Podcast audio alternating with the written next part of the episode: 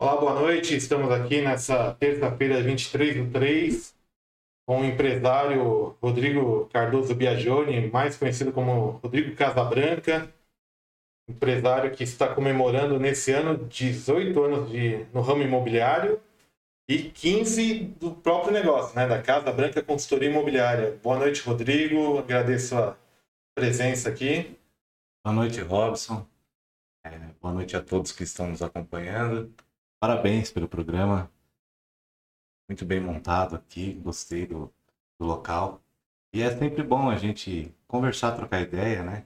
E passar para a população um pouquinho que a gente vive no nosso dia a dia. Nós estamos comemorando 15 anos de Casa Branca, né?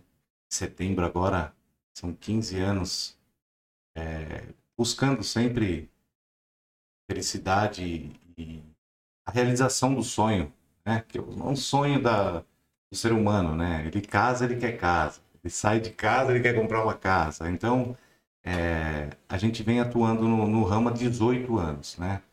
18 anos eu entrei no ramo imobiliário e há 15 anos montei a Casa, a casa Branca.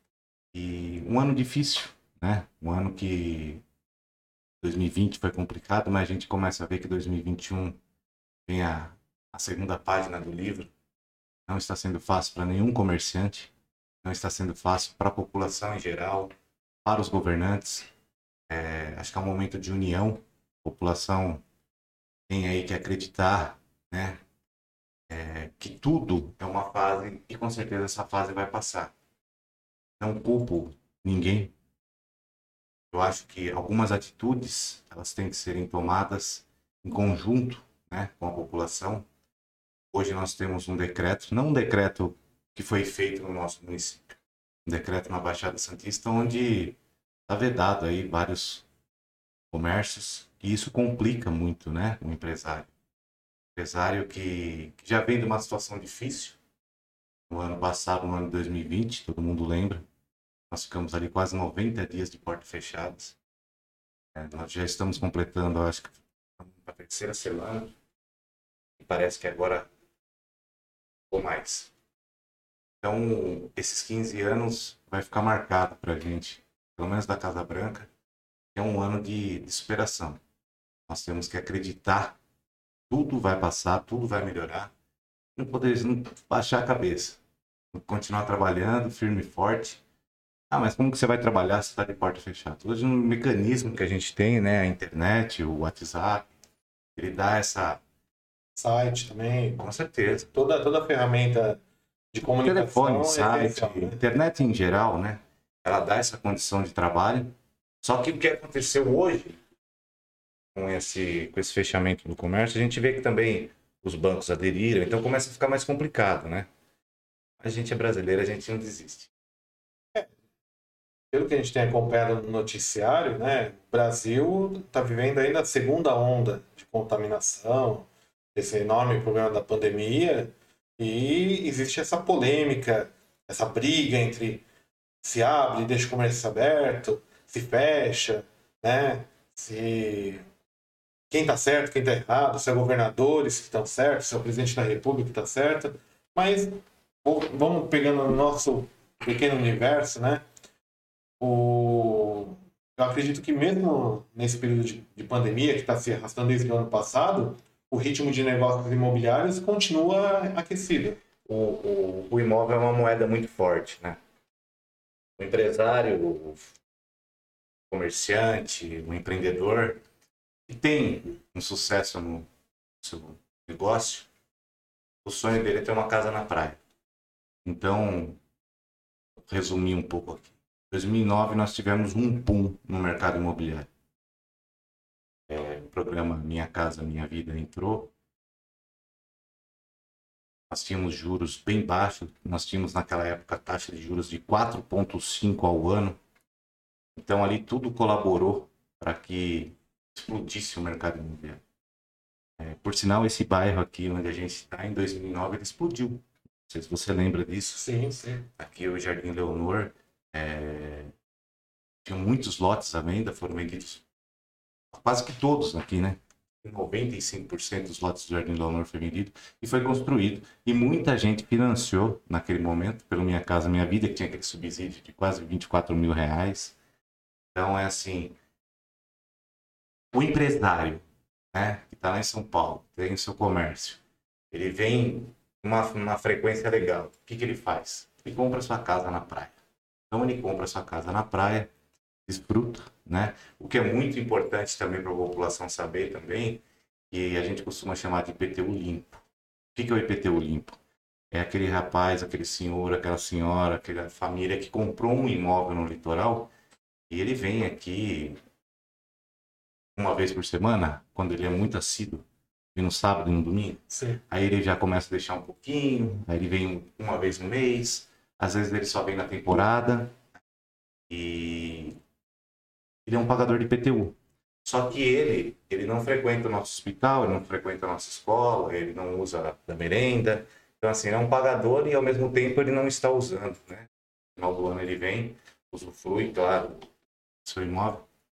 Mas quando o negócio aperta para ele em São Paulo, que é agora que vem acontecendo, né?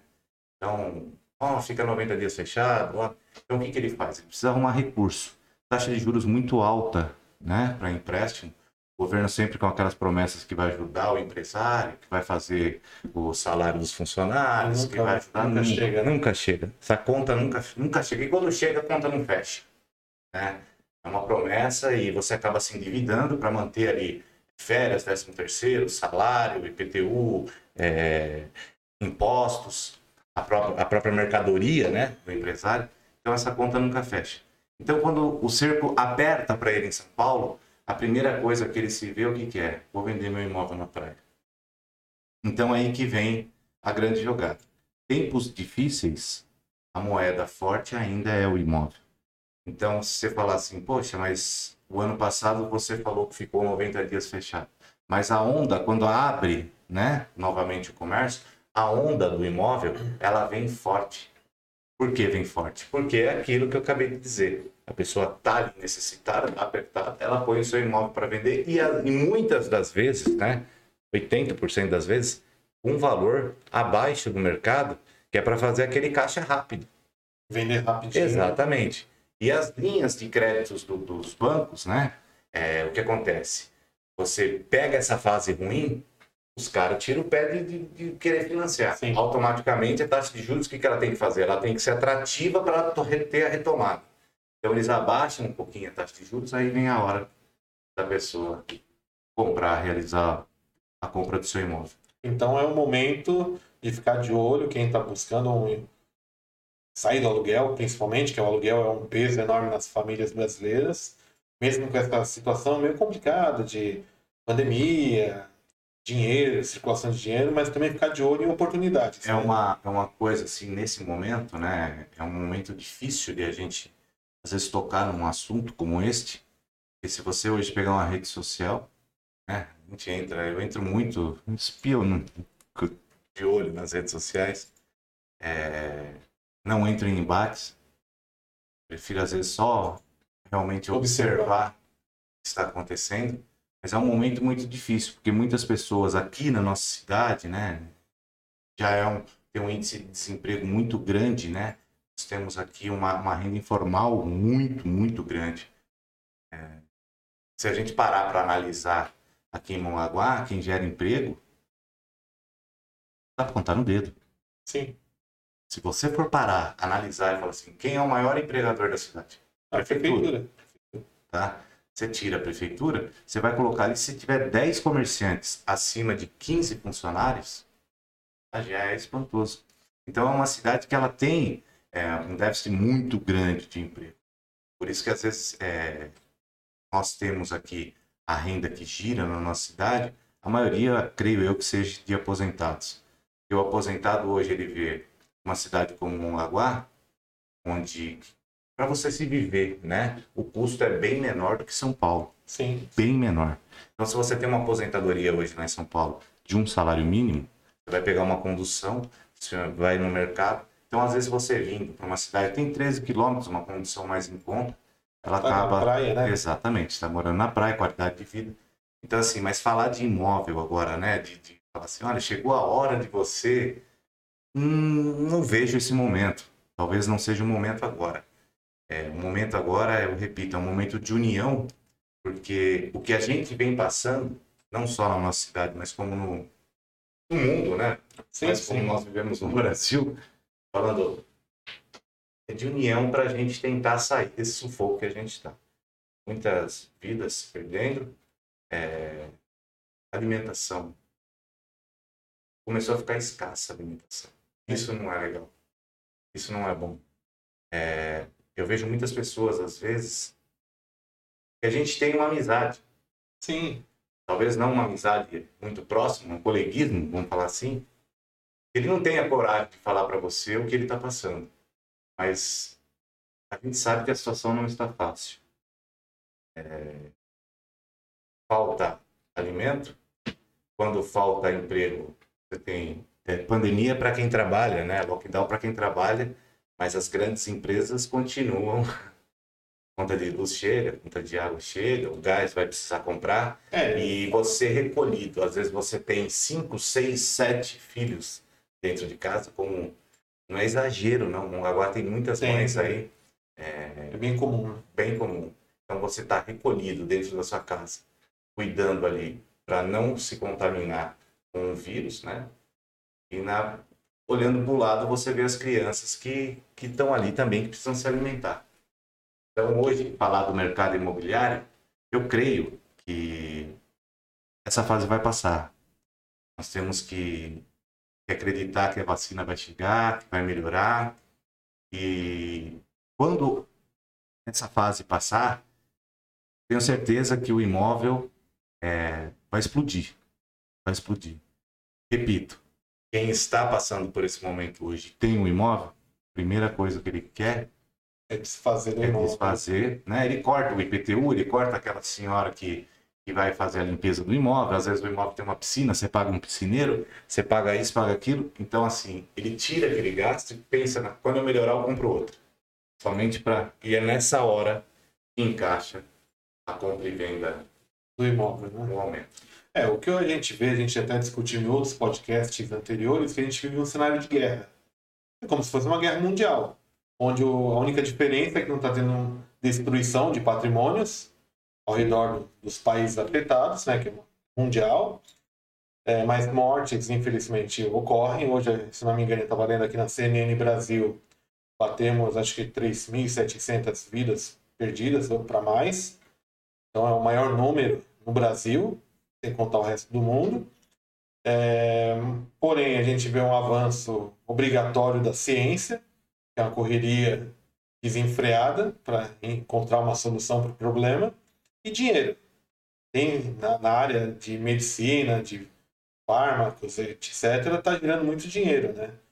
E só que está castigando a população, porque é uma conta que não fecha, né? Uma balança que está totalmente afetada, né? E como você eh, citou, é, o mercado imobiliário também sofre com isso. né? E, e não só o mercado imobiliário, né? Porque a compra, a venda, a locação, a administração ou outro segmento dessa área, mas também a própria construção civil. E no Brasil é um grande impulsionador do, do emprego, né? Então tá tudo paralisado, né? Se a gente parar para analisar um pouco, falar um pouco sobre Mongaguá, né? Gente, se a gente explanar, eu acho que hoje o, o país ele vem passando por uma por uma guerra, como você falou, mas uma guerra política, sabe? Então é assim, ah, prendeu um, ele não presta mais, aí coloca um no governo, aí fica aquela rixa, aí agora aquele sai, agora ele tá é, eu não sei, eu não sei nem a palavra que, que a gente deve usar. É, foi um engano. Vamos falar assim. Então hoje ele está podendo se candidatar. Nós temos o próprio PSDB, no qual sou presidente aqui em Mongaguá. É, nós temos uma, uma, um governador também que, que tem uma, um distanciamento muito grande junto à presidência. Então, assim, eu acho que tudo é uma guerra muito forte e nessas horas, do- pelo que a gente vem passando, isso pesa muito, pesa muito. Quando eu digo que às vezes eu passo pelo, pelo Facebook, pelo Instagram e eu não entro mais em embates, eu acho que essa é a minha colaboração nesse momento para não, sabe? É assim, é, a eleição, ela foi ali em novembro, né? Tinha que ser em outubro, nós já voltamos para novembro por causa da pandemia. Então é assim, naquele momento a gente tem que discutir ideias, né? E buscar é, soluções para apresentar para a população um plano de governo. Né? A gente fez isso, com certeza você acompanhou isso. É... Não me arrependo de nada, de nada, de nada, de nada do que, do que a gente passou. É... E a população decidiu. Foi a maioria. Sim. Se ela decidiu que teria que continuar, continuemos. Quem sou eu agora para ficar do lado de fora com estilingue tacando pedra só para atrapalhar. Para atrapalhar. Então é assim. É porque já a maioria né? escolheu. A maioria escolheu. Ah, mas foi assim, foi assado, foi comprado, foi roubado. A maioria escolheu. Foi democracia. Tudo que eu falar hoje, contrário, né, ao que vem se passando na nossa cidade, só vou tomar um nome de que eu sou um mimizento, que eu não sabe perder, que eu sou fusqueiro. O, a, a, o homem, ele tem que saber ganhar. É muito bom ganhar mas tem que saber perder. E você tem que perder de cabeça erguida. Não adianta você. Ah, foi isso, foi aquilo. Se teve isso, se teve aquilo, foi porque algumas pessoas concordaram com aquilo. Então, se aconteceu, ciência. Então, hoje nós temos um governo municipal é, que está ali comandando né, o nosso barco. Sim. Eu estou dentro desse barco. Esse barco afundar, eu vou Todo mundo afunda junto, né? Então, assim, o que eu faço hoje, tá? É olhar e ver qual é o tipo de gestão que ele tem a apresentar para a população. Não tá legal? Eu não votei nele. Mas a maioria. Sim. Então. Fez uma opção. Nós temos que continuar.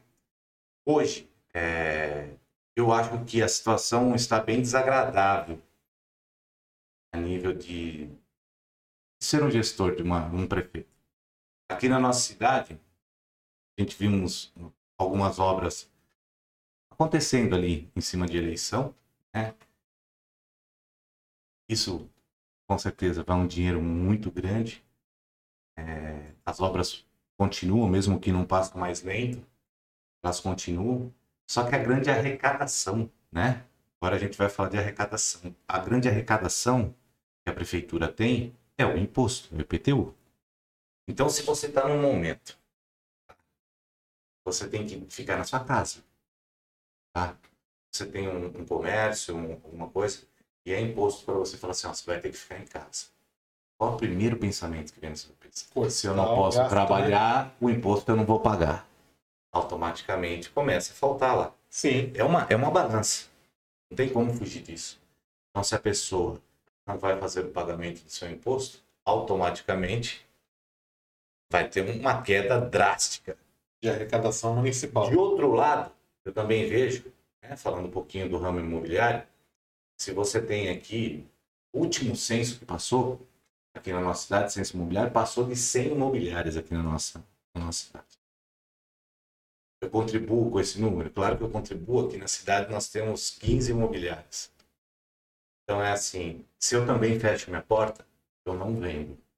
Se eu não vendo, o ITBI, que é 2% sobre o valor do imóvel, é, explicar um pouquinho para a população que está nos assistindo. Quando a gente faz uma compra e venda, nós vamos para um cartório fazer uma escritura, que é o ato né, da compra e da venda, tem 2% que vai para a prefeitura. Então, 2% do valor do imóvel. Eu né? vendi um imóvel a 200 mil reais, né? Hoje, o imóvel em Mongaguá, hoje, uma casa que a gente costuma falar lá do morro, né? Dois dormitórios, sendo um suíte, sala, cozinha e banheiro. Ela vem, num, às vezes, num, um empresário, igual já expliquei, num desespero um pouquinho maior, em torno de 150. Se for uma casinha mais 170, 185, 200. Vamos colocar uma casa de 200 mil reais fez uma compra e venda de 200 mil reais, vai fazer uma escritura ou fez um financiamento habitacional, da mesma forma você vai ter que recolher o ITBI. O ITBI é 2%, um dos ITBIs é, mais baixos que a gente tem é, no estado de São Paulo. São Paulo, salvo engano, deve estar 4%, quase o dobro. Então, 200 mil reais, você teria 4 mil reais de uma venda de um imóvel, né? Que seria passado ali para a prefeitura. Então, um imóvel. Vou repetir para você. O último censo deu 100 imobiliários. Vamos fazer quantas vendas no mês? Vamos dizer que foi feito uma venda a cada, cada unidade. Então, você pega aí 4 mil reais, né? Vezes 30. Depois você tem o mais importante de tudo. Às vezes o ITBI não é só aquele recolhimento que vai ajudar na compra e venda. Muitas pessoas que estão vendendo o seu imóvel é, são de São Paulo, a maioria delas possuem débitos de IPTU. São aquelas pessoas que não estão pagando. E na compra e venda, automaticamente, quem está comprando, né, ele adquire já querendo o pagamento dos impostos. Então, às vezes, a gente vai lá, faz uma venda, a gente deixa 2%, tira lá o, o atraso do, da prefeitura, uma média de 10 mil reais, então Cada venda aí você passa para a prefeitura cerca de 12 mil reais, 8 mil reais. Isso quando o imóvel está com dívida. Quando você faz um financiamento pela caixa, pela caixa, o construtor também compra o terreno, né? Ele tem que fazer toda a aprovação da planta, que também tem taxas, engenheiro, tem tudo isso. Então movimenta muito, né? Eu acho que depois do IPTU, é, a grande renda da prefeitura ali é a transação é imobiliária. a transação imobiliária do município. Ou seja, a compra e venda. Se não tivesse, se fosse pouco isso, nós não teríamos um número tão elevado de imobiliários aqui na região. Tá? Então, eu tenho quase que certeza. Então, hoje eu vejo uma nuvem, né, em cima do espaço municipal ali, financeira, meio complicado. Até mesmo, até mesmo, né, a nível de repasses, né, do governo federal, Sim, que ele, deve, tudo, né? ele, ele vai encolher tudo e outra coisa. Ele deve estar repassando muita verba a nível de saúde. E a verba que você está pegando de saúde hoje, você não consegue ampliar a sua saúde. Você vai ter que manter a sua saúde porque nós estamos vivendo esse caos. Então, bem complicado, bem complicado.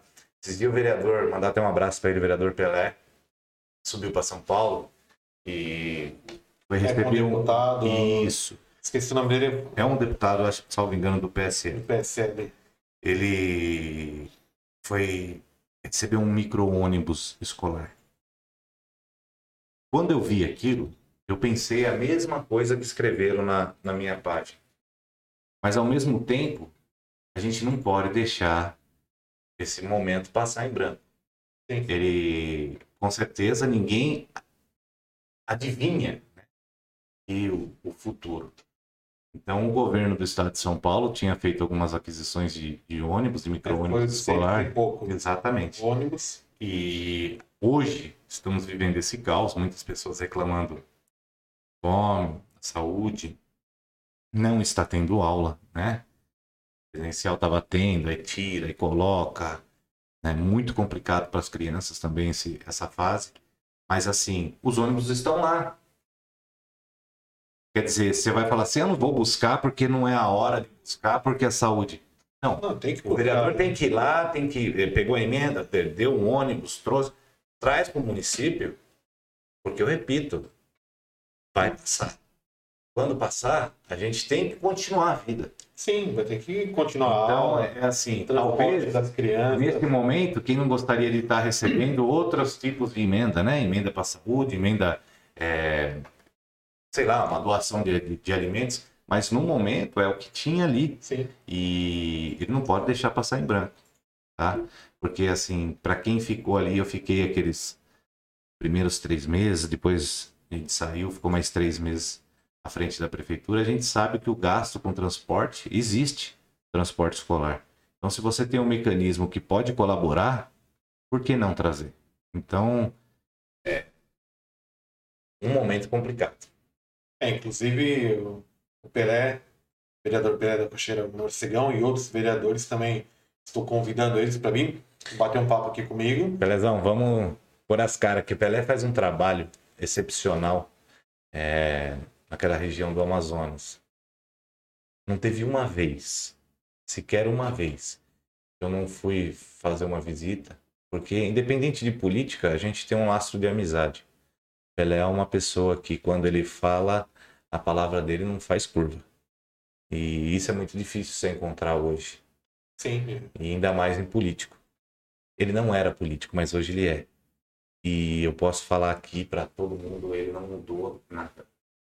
Ele é aquela pessoa que É o jeito dele, É a forma de dele. pensar, né? E assim, como a gente está falando muito de alimentação, de refeição, de criança, de falta de comida, a gente tivesse um Pelé em cada bairro dessa cidade, a cidade seria muito diferente. Esse dia mesmo, conversando com ele, acho que foi uns três dias atrás, fazia muito tempo que eu não. Esse negócio de distanciamento, a gente fica meio. Então, ele me chamou para conversar sobre um assunto, fui até a residência dele e eu perguntei para ele como é que tá as coisas na Amazônia. Todo mundo sabe que aqui na nossa cidade, uma, o bairro ali do Ceabra é um dos bairros mais carentes que a gente tem aqui. Ele, dando risada, tudo que eu ganho vai.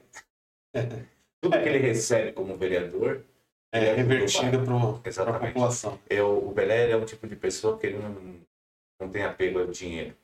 Não que ele seja rico, que ele seja milionário. Mas é que ele é uma pessoa que, Ele serve a população, né? Com aquele jeito bruto dele, que todo mundo fala que ele é bruto, tem um coração que fantástico. É, só para quem não é de Mongaguá e não conhece a Vila Seabra, região da Rua Amazonas, é, basicamente no, ja- o bairro chama Jardim Praia Grande, é no centro da cidade e historicamente, há muito tempo atrás, era uma, era uma região muito próxima ao, ao antigo lixão, área de transbordo, que foi desativada já há uma década, basicamente. Só que a, é uma região muito carente de serviços públicos, há uma população enorme naquela região, né? e não é de hoje né, que tem falta esse investimento lá, e o Pelé é o representante daquela população, né? E tem uma, uma cocheira, né? Bem no meio, bem no, no foco ali da nossa. Pessoa muito bem respeitada entre todos os moradores. É o que eu falo pra você. É um cara que ajuda tudo e todos ali. E aproveitando, só para puxando o gancho, voltando a falar de habitação, você explanou, porque às vezes a, a população não tem essa percepção de que a atividade imobiliária contribui e muito para a economia local. É é, uma boa parcela do dinheiro que é revertido ao povo, na saúde, na educação, na limpeza pública, vem das atividades imobiliárias. Aí vamos fazer começar o pinga-fogo, né? Não era o momento. Tudo bem que ó, a gente sabe que o foco hoje é saúde. Mas também, como o Bolsonaro diz, e todo mundo também já está percebendo isso, é, o Estado vai chegar. O Estado como um todo, que é a União, os estados e municípios, vão ficar sem dinheiro. Uma hora, uma hora vai acabar o dinheiro. Você já parou pra pensar? Esse auxílio emergencial. Tá? É, o dinheiro ele não aceita desaforo, tá, cara? Sim. Dinheiro ou você tem, ou você não tem, ou você tira daqui, uma hora você vai ter que repor. Aquele auxílio emergencial de 600 reais, né? Acho que era 600 e para quem tinha filhos, 1.200, não é isso? Foi colocado à disposição da população durante seis meses. Passou, né? Acabou o auxílio emergencial. Não sei se a população percebeu, tá? Mas eu fico muito atento a essas coisas. Quando, quando você é empresário, você fica de olho nessas coisas, né? Fala, pô, mas conseguiu dar todo esse dinheiro para a população e reclamava que não tinha dinheiro para injetar em tal lugar. Sim. Então, assim, esse dinheiro saiu de algum lugar, né? Por sinal, eu acho muito válido essa, essa, esse dinheiro.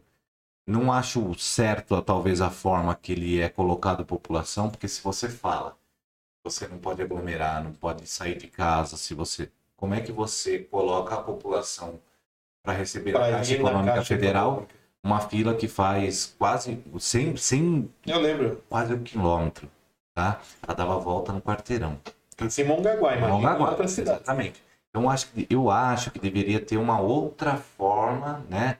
De acontecer esse pagamento. Hoje, tão, tão digital, na verdade, Sim. é que às vezes o acesso para aquelas pessoas, tem pessoas que não têm celular, que não têm internet, né? Mas assim, dava. a- a- pelo que a gente vê na fila, né? é, a gente percebe que, que dava para pelo menos apaziguais. Mas quem sou eu, né? Realmente, para falar sobre esse assunto. Isso aí cabe ao governo federal, ao presidente, não a um, um ex-vereador, um ex-candidato a prefeito, um ex, um ex... Mas é empresário, né? É, a gente vê de uma forma diferente. É, esse dinheiro, naquele momento que foi colocado para a população, ele segurou muito a economia do nosso país, ele girou, tá? É, muitas pessoas precisavam daquele dinheiro para manter suas famílias.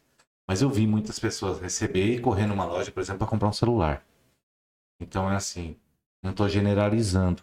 Estou falando que eu sou favorável a, a essa distribuição de renda nesse, nesse momento. É, só que o preço vem depois. E como que é, não existe depois? almoço gratuito, né? Como que vem depois? A gasolina aumentou quantas vezes? O gás de cozinha. Então, assim, eles e vai vão... ter aumento, se não me engano, vai ter de novo, exatamente. energia elétrica e água. Exatamente. Então, assim, o imposto é colocado, né? Nem todo mundo fala, o golpe tá aí, cai quem quer. É, você pega aquele dinheiro, automaticamente você tem que repor aquele dinheiro. Porque senão ele falta. Falta. Tanto é que parece que está tendo um estudo aí, parece que ele vai soltar 250 reais. Isso. É isso? 250. Entre 150 e 250. Exatamente. Você vê que é bem menor, né? Do que aquele 600. Então, assim, da onde ele tirou, ele está tentando repor com certeza vai por mais e mais a gente vai pagar lá na frente. Então hoje a gente é obrigado a ficar em casa, a pegar um dinheiro que a gente sabe que a gente vai ter que pagar lá na frente. É um dinheiro que não chega rápido e a fome ela vem, né? Então, se às vezes, voltando ao assunto, às vezes a gente tem famílias aí com crianças pequenas dentro de casa precisando daquele valor e o dinheiro não vem. É a mesma coisa do empresário que eu falei para você promessas e promessas. Não, a gente vai fazer a folha de pagamento, a gente vai fazer isso. E aí o cara acaba o quê? Vendendo a residência dele. Eu conheço pessoas em São Paulo que passou em pequenos comércios, pequenos.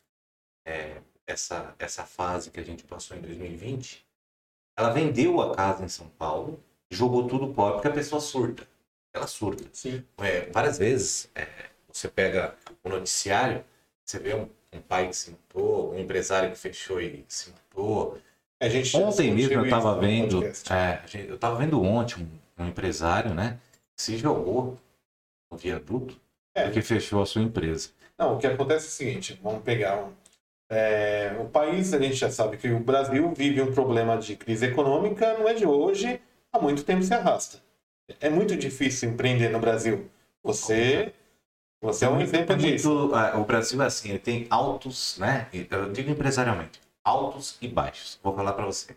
Voltando para o ano de 2009, é, quando lançaram o Minha Casa Minha Vida, presta atenção naquele momento. Então, eu tinha naquela época, 2009, acho que umas três ou quatro imobiliárias. Você tem vendas em andamento, né? E o mercado estava bom, aquecidinho, vendendo. Da noite para o dia, presta atenção. Eu tenho, vou dar um exemplo aqui, um, um construtor X. Ele estava lá com cinco casinhas que ele estava construindo, né? E nós tínhamos ali os clientes para ficar com aquela casa. Então, assim, a gente costuma, quando o mercado está aquecido, o consultor está subindo a casa, já tem proposta ali, o consultor aceitou, a gente amarra o negócio. Olha, tá aqui um sinal de pagamento para você, aí ele vai fazer o financiamento restante. Então, assim, o consultor fez um, um, valor X ali, 150 mil naquela época, uma casa de dois dormitórios, sala, cozinha e banheiro. No meio do caminho, né, aquelas pessoas que já compraram o imóvel dele, já deram um sinal para ele, ele não vai poder fugir daquele preço. Então, vamos lá, ele vendeu por 150, o cara deu 10 mil reais de sinal para ele, vai fazer um financiamento lá, na época, sei lá, de 120, 130, que devia ser 10% naquela época, hoje é 20%, 10% de entrada, então o cara ia dar financiar 120 mil de 150. Naquele momento, o cara foi dormir e ele acordou com a notícia assim: olha, a partir de amanhã é, tem um programa Minha Casa Minha Vida. A taxa de juros que era de 6,18 caiu para 4,5, tá?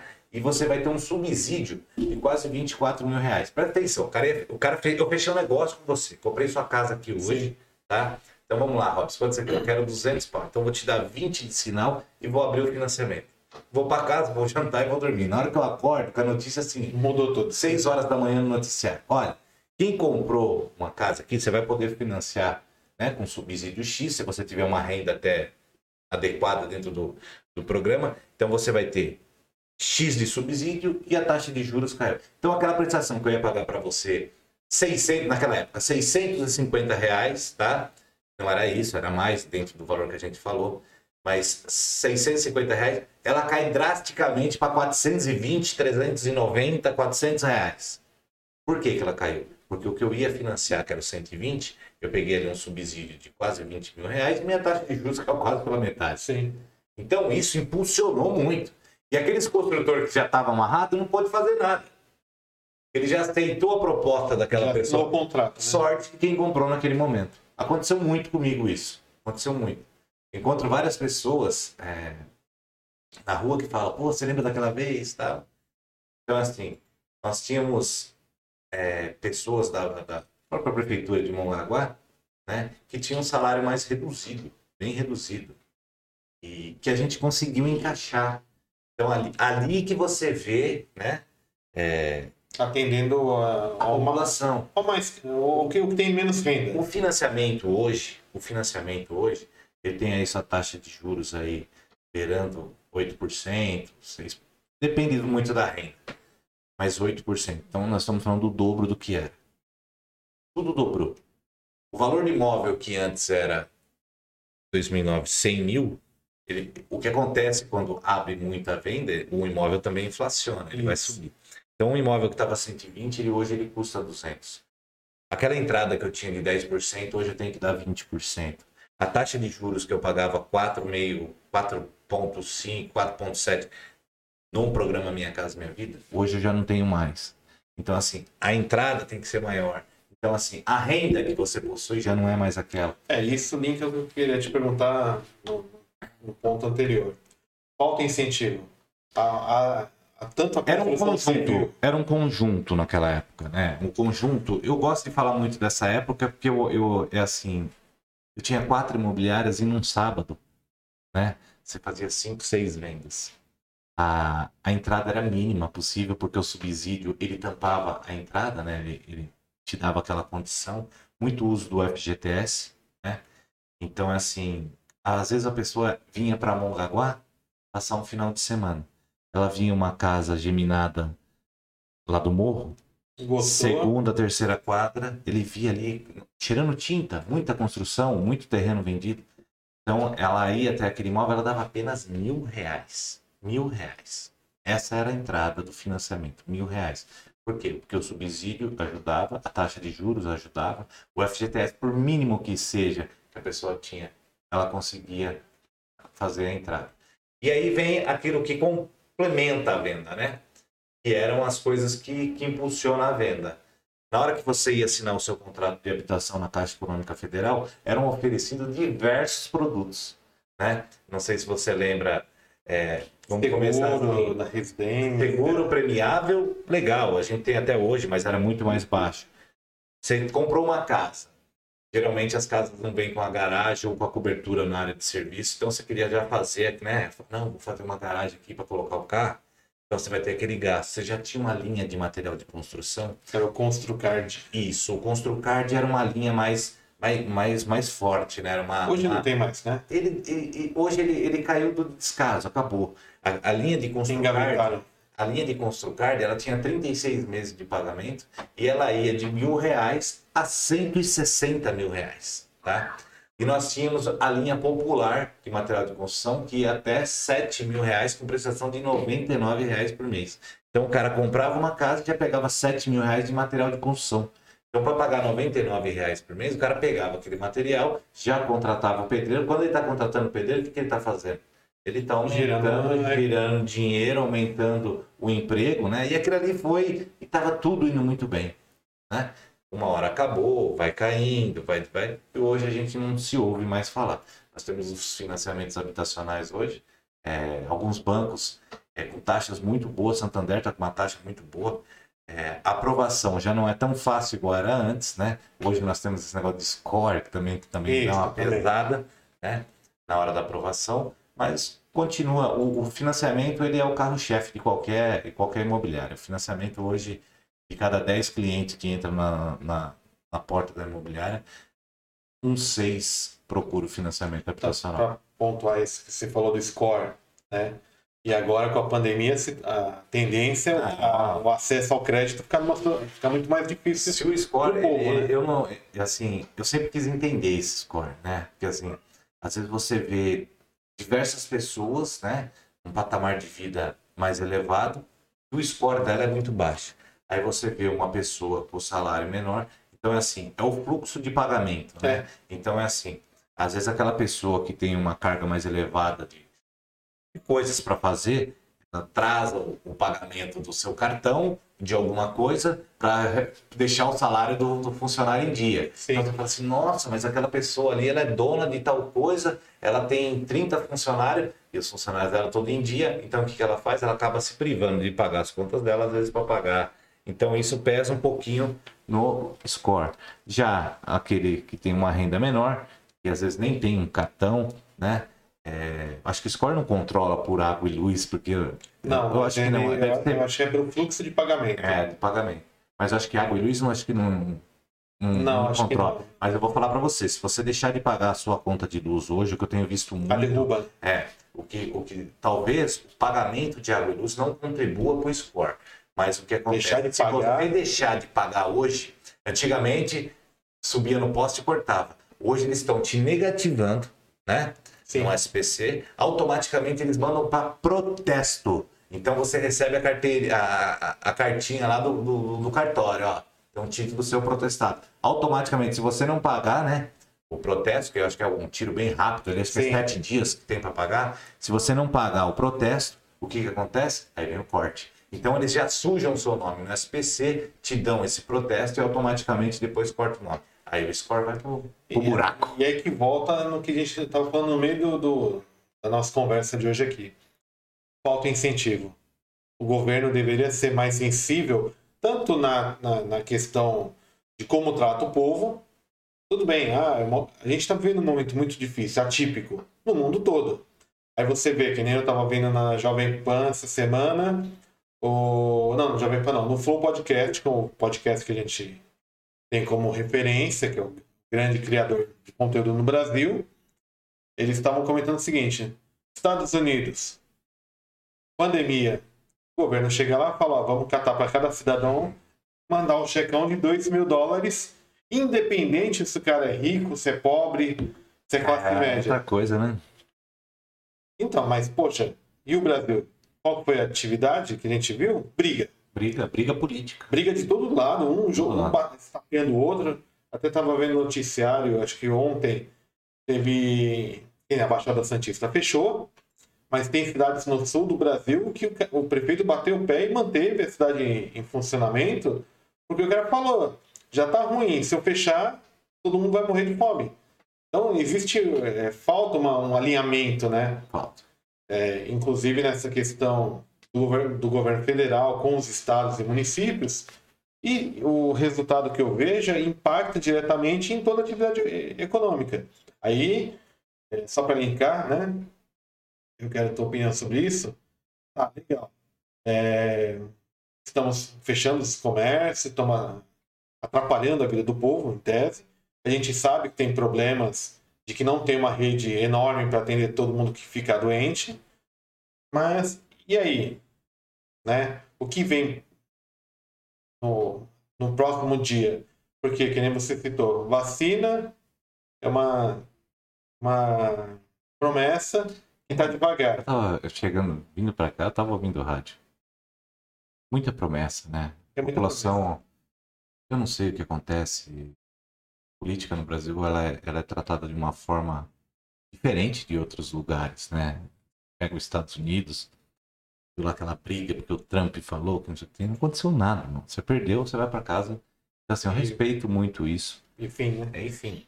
E aqui no Brasil a gente vê essa política de, de briga, de, de um querendo, né, passar por cima do outro. E quem paga é o preço, é a população. É a população. O escândalo nós tivemos aqui na nossa cima da merenda das crianças. Repito, eu não opino, mas eu olho. gosto de ver o que a população está falando. É, inclusive o Thiago Freud. Muita reclamação né, do que a gente está passando hoje. É, o Thiago Freud hoje fez uma publicação na Voz de Mongaguá, que é um parceiro, a gente tem conversado bastante. Inclusive pelo Facebook, abraço, a gente tem feito, quando estava ainda a ferramenta disponível. Ele é brabo, hein? É, ele é bom. Bate de frente. E ele está com um trabalho Parece muito Datena bom. Júnior, né, cara? Sim. E o, a gente tem conversado, a gente tô tentando trazer ele para cá para a gente bater um longo bate-papo. Talvez seja o podcast mais longo, porque ele deve ter muitas histórias para contar. Mas hoje ele fez uma postagem falando disso, né? Da situação do programa de alimentação nas escolas, que foi aberto essa semana, se não me falha a memória. É, então, que um monte de pais e mães estão reclamando da situação aqui em Mongaguá. A comida é uma coisa sagrada, né? ainda mais nesse momento. Muitas pessoas é, precisam dessa, dessa ajuda. Muita, muita mesmo, tá? Talvez é, algumas pessoas que reclamam da comida é, ou opinam sobre o que está sendo servido não para para pensar um pouquinho que tem gente que, que vai se alimentar, talvez a única alimentação do dia. A comida não tem uma cara boa, pelo menos a olho nu, quando você olha ali na, na apresentação e a gente vê várias pessoas falando sobre o que está sendo servido, né? Mas ao mesmo tempo, ao mesmo tempo, tem que se agradecer. Não porque está fazendo um favor, porque não é favor isso. Isso não é favor. É o Isso é imposto, paga, né? o povo paga. Mas eu digo agradecer de, de ter aquilo ali no momento. E tem muita gente que não tá tendo nem Eu não, nada. né? não posso falar. Poxa, mas isso aí a gente viveu em 2017, 2018, 2019, 2020. Será que o povo esperou que isso ia ser diferente? Se você coloca a mesma cor na capinha do seu celular, amanhã você vai acordar e vai querer ver que ela esteja branca? Se você colocou a mesma peça no mesmo lugar, pode escolher ou pelo menos pensar que vai ter alguma atitude diferente. É, não estou falando que falar de novo para vocês. Ah, mas você está falando isso porque você perdeu, porque não tinha só eu. Tinha mais três candidatos. Se você queria mudança, o momento ficou lá atrás. Então hoje, a gente reclamar do que está sendo servido, ou, claro, todo mundo tem o direito de reclamar. Ninguém tem que engolir a seco, e eu repito, isso não é favor. Quem paga são os impostos, são as emendas, são os dinheiros que vêm para a população, né, para a prefeitura, para servir a população. Mas, assim, atitudes diferentes, não consigo imaginar. Não consigo. É, nós temos um, um amigo em comum que presta serviços na Praia Grande, que é o Júlio. Mandar um abraço pro Júlio da, da ONG. Esteve aqui, esteve É. aqui. Eu, inclusive o Júlio, eu vou conversar com ele nessa próxima semana para ele vir, porque essa semana, se não me engano, começaram as aulas. Ele tem conquistado, que a gente bateu um papo aqui falando dessa necessidade do empresariado, não só de Mongaguá, mas da região. É, tudo bem que a situação É, era que é, é, é assim, o, o mas Julião, apoiar um projeto como o o dele. Julião, ele é um cara que eu vou falar negócio pra você. É, da mesma forma que eu falei do Pelé aqui, eu também não, não deixo de rasgar elogio pro Júlio, porque o Júlio é um cara, pô, ele tem um emprego dele na Praia Grande, né? Sim, É, ele é militar. E, e só para não perder o raciocínio, ele também come a comida da Praia Grande. Sim. E ele vive postando o que é servido né, na cidade vizinha, né? Na nossa, nossa região aqui, o que é servido lá. Se você pegar o que é servido para pro, pro, a população na Praia Grande e pegar o de Mongaguá, cara, é outro mundo, né? Hum, eu não vou entrar nesse mérito. Aí você vai falar assim pra mim, porra, cara, você quer comparar Praia Grande com Mongaguá? Eu quero comparar Praia Grande com Mongaguá, eu quero comparar Praia Grande de 15 anos atrás. De 15 anos atrás. Quando a gente ligava num programa, né, no domingo, que chamava Sai de Baixo, Sim, ela era motivo de chacota, né? Falando que o esgoto, vai nadar naquele esgoto, sempre, ah, Praia Grande, me dá. Então era assim que era É. visto Praia Grande. que, que aconteceu com Praia Grande? Ela acertou, né, um gestor e hoje ela tá isso aí. Tá? Ah, mas o gestor tá com problema. Amigo, você pagou seu imposto, reverteu lá dentro. Tá com problema? Eu, olha, eu tô para dizer para você que não tem um prefeito aqui da Baixada que não tenha problema. Tá, tá, tá, tá difícil, né? Não, é, é, é, Tá difícil mesmo.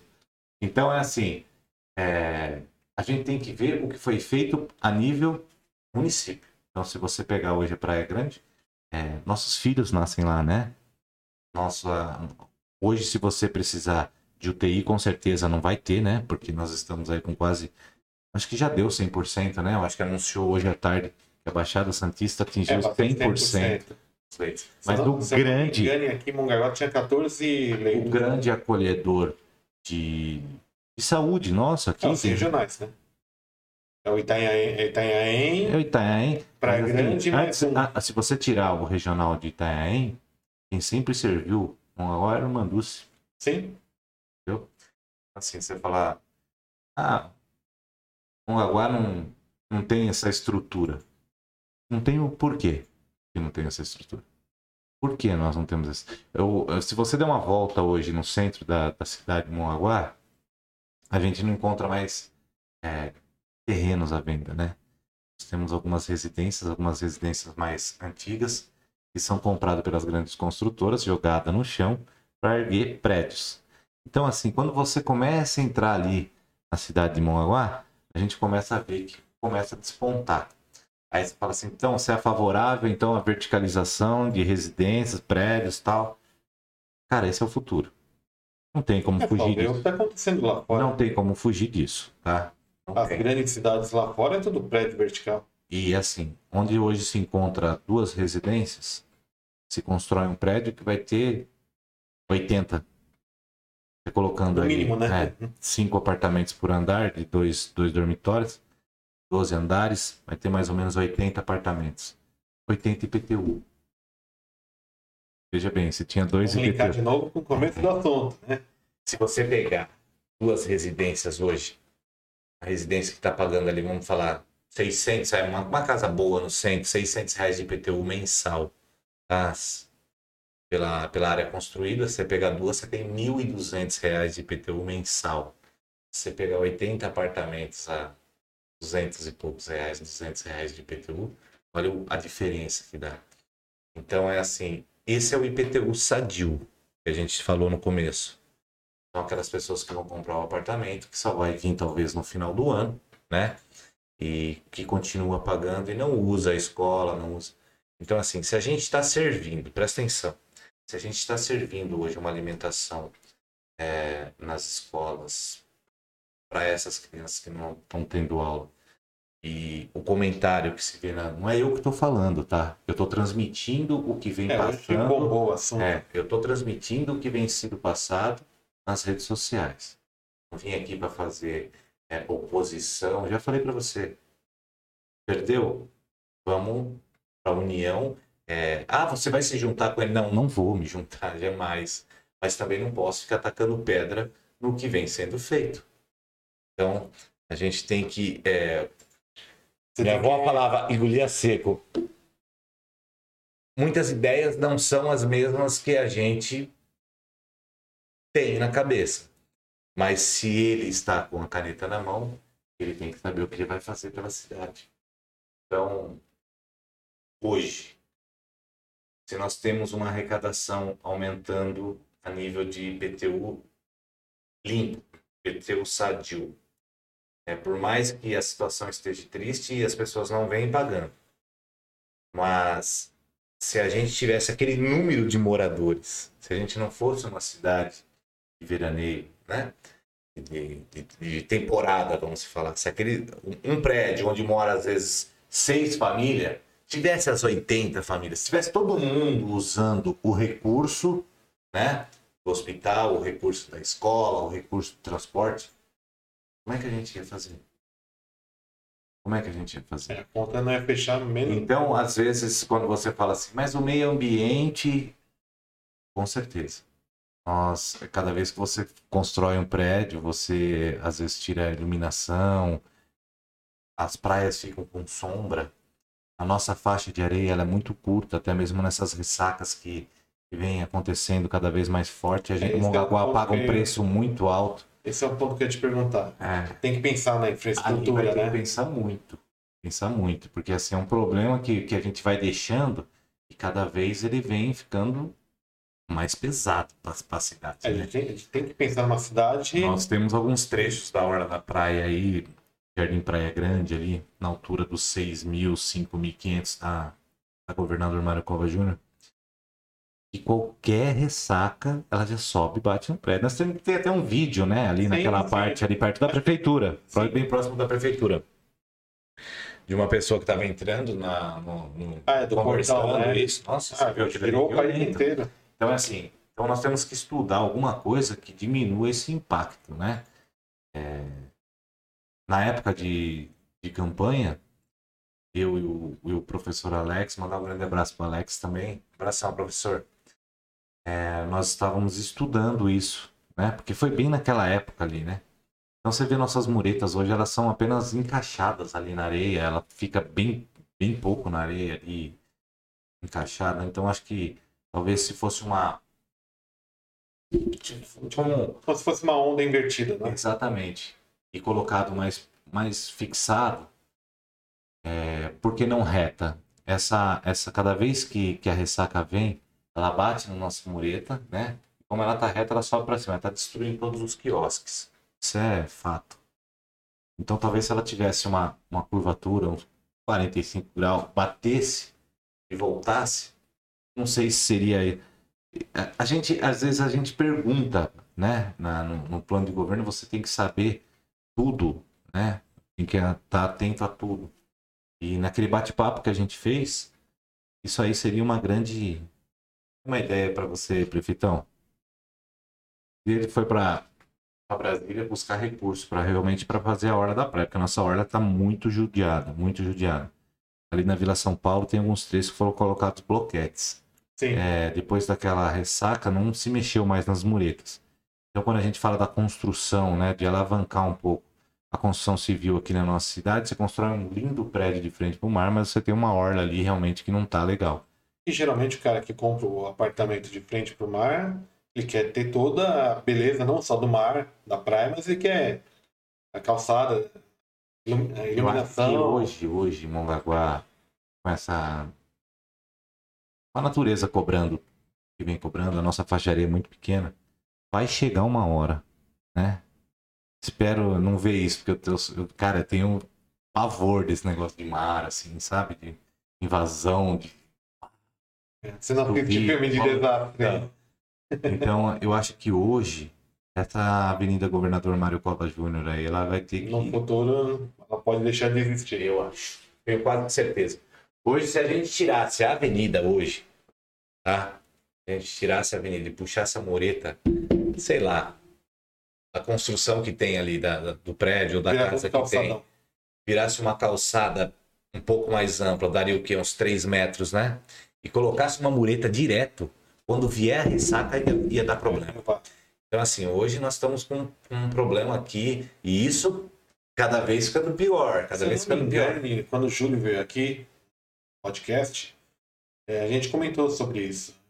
Eu acho que foi com o Júlio que, a gente, que eu conversei. E que no norte e nordeste do Brasil tem muitas cidades que estão desaparecendo do mapa que o, o mar está Engolindo. engolindo, né? Então, Mongaguá hoje, é, a gente vem para falar um pouco de mercado imobiliário, mas uma coisa vai puxando a outra, não tem como. Como é que você vai vir falar de uma construção de frente para a praia hoje de um prédio, tá? É, não pensando na orla ou na ressaca. Quer dizer, o corretor vai ali, né? Então ele pega aquele dia bonito, aquele sábado ensolarado, né? Tá tudo mil maravilha, ele vai lá, mostra o prédio. Depois de duas semanas, dá uma ressaca dessa, o cara fala, pô, Destrói, o calçadão, né? você fez comigo? Então, assim, nós temos que pensar em tudo, né? O corretor, ele não é só corretor de venda. Ele constrói um- um- uma amizade junto àquela pessoa. Aquela pessoa, ela deposita ali no corretor, né? Às vezes a sua vida. Quando eu digo sua vida, ah, o cara trabalhou a vida inteira. Então ele se aposentou agora e tem aquele pensamento, sabe? Quando eu me aposentar, eu vou morar na praia. Então ele pega a aposentadoria dele e compra um imóvel aqui. Então ele tem que estar bem encaixado.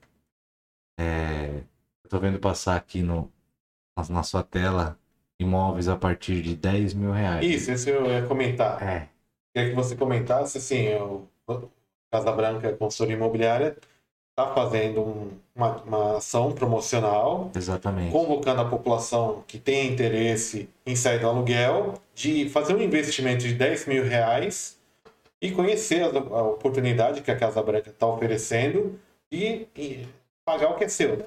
Nós temos hoje algumas unidades, né, em parceria com alguns construtores aqui da região, e a gente fechou um grande uma parceria ali, né?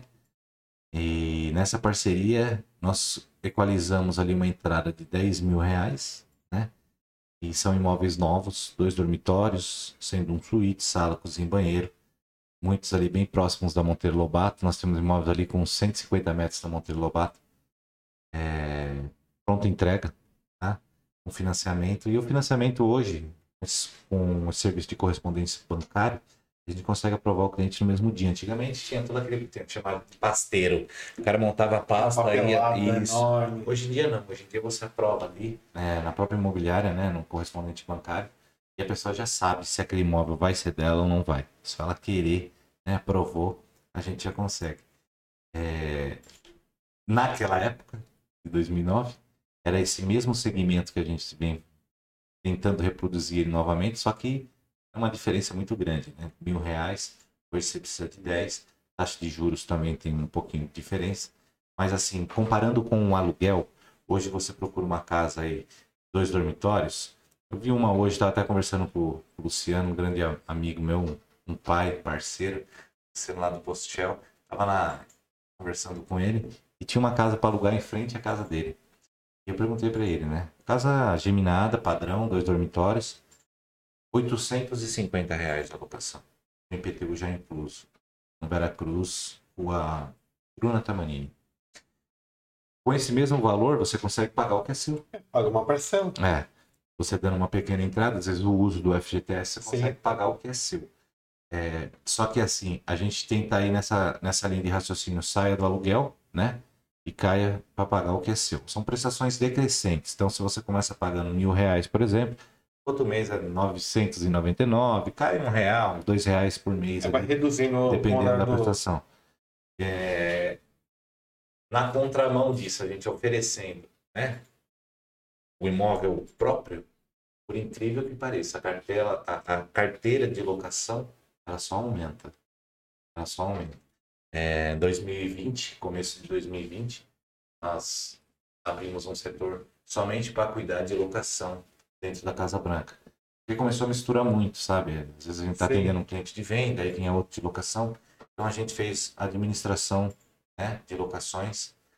É, e nós tínhamos ali naquela época uma carteira mais ou menos para Mongaguá de 100 clientes, 110 clientes. Hoje nós estamos em 2021, um ano depois, um ano e dois meses depois, por tudo que a gente passou com aqueles 90 dias de fechamento e tal, a, a carteira ela dobrou. Hoje a carteira ela já tem quase 200 inquilinos. É, o que, que aconteceu? É aquilo que eu te falei.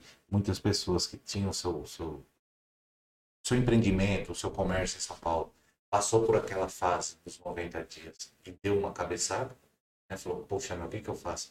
É obrigado, às vezes, a vender sua moradia lá em São Paulo num preço menor para quitar né? o que ficou ali, é, funcionários, impostos, fechamento da empresa e tal, e vem para cá cair no aluguel. Então, assim, a carteira ela, ela subiu muito.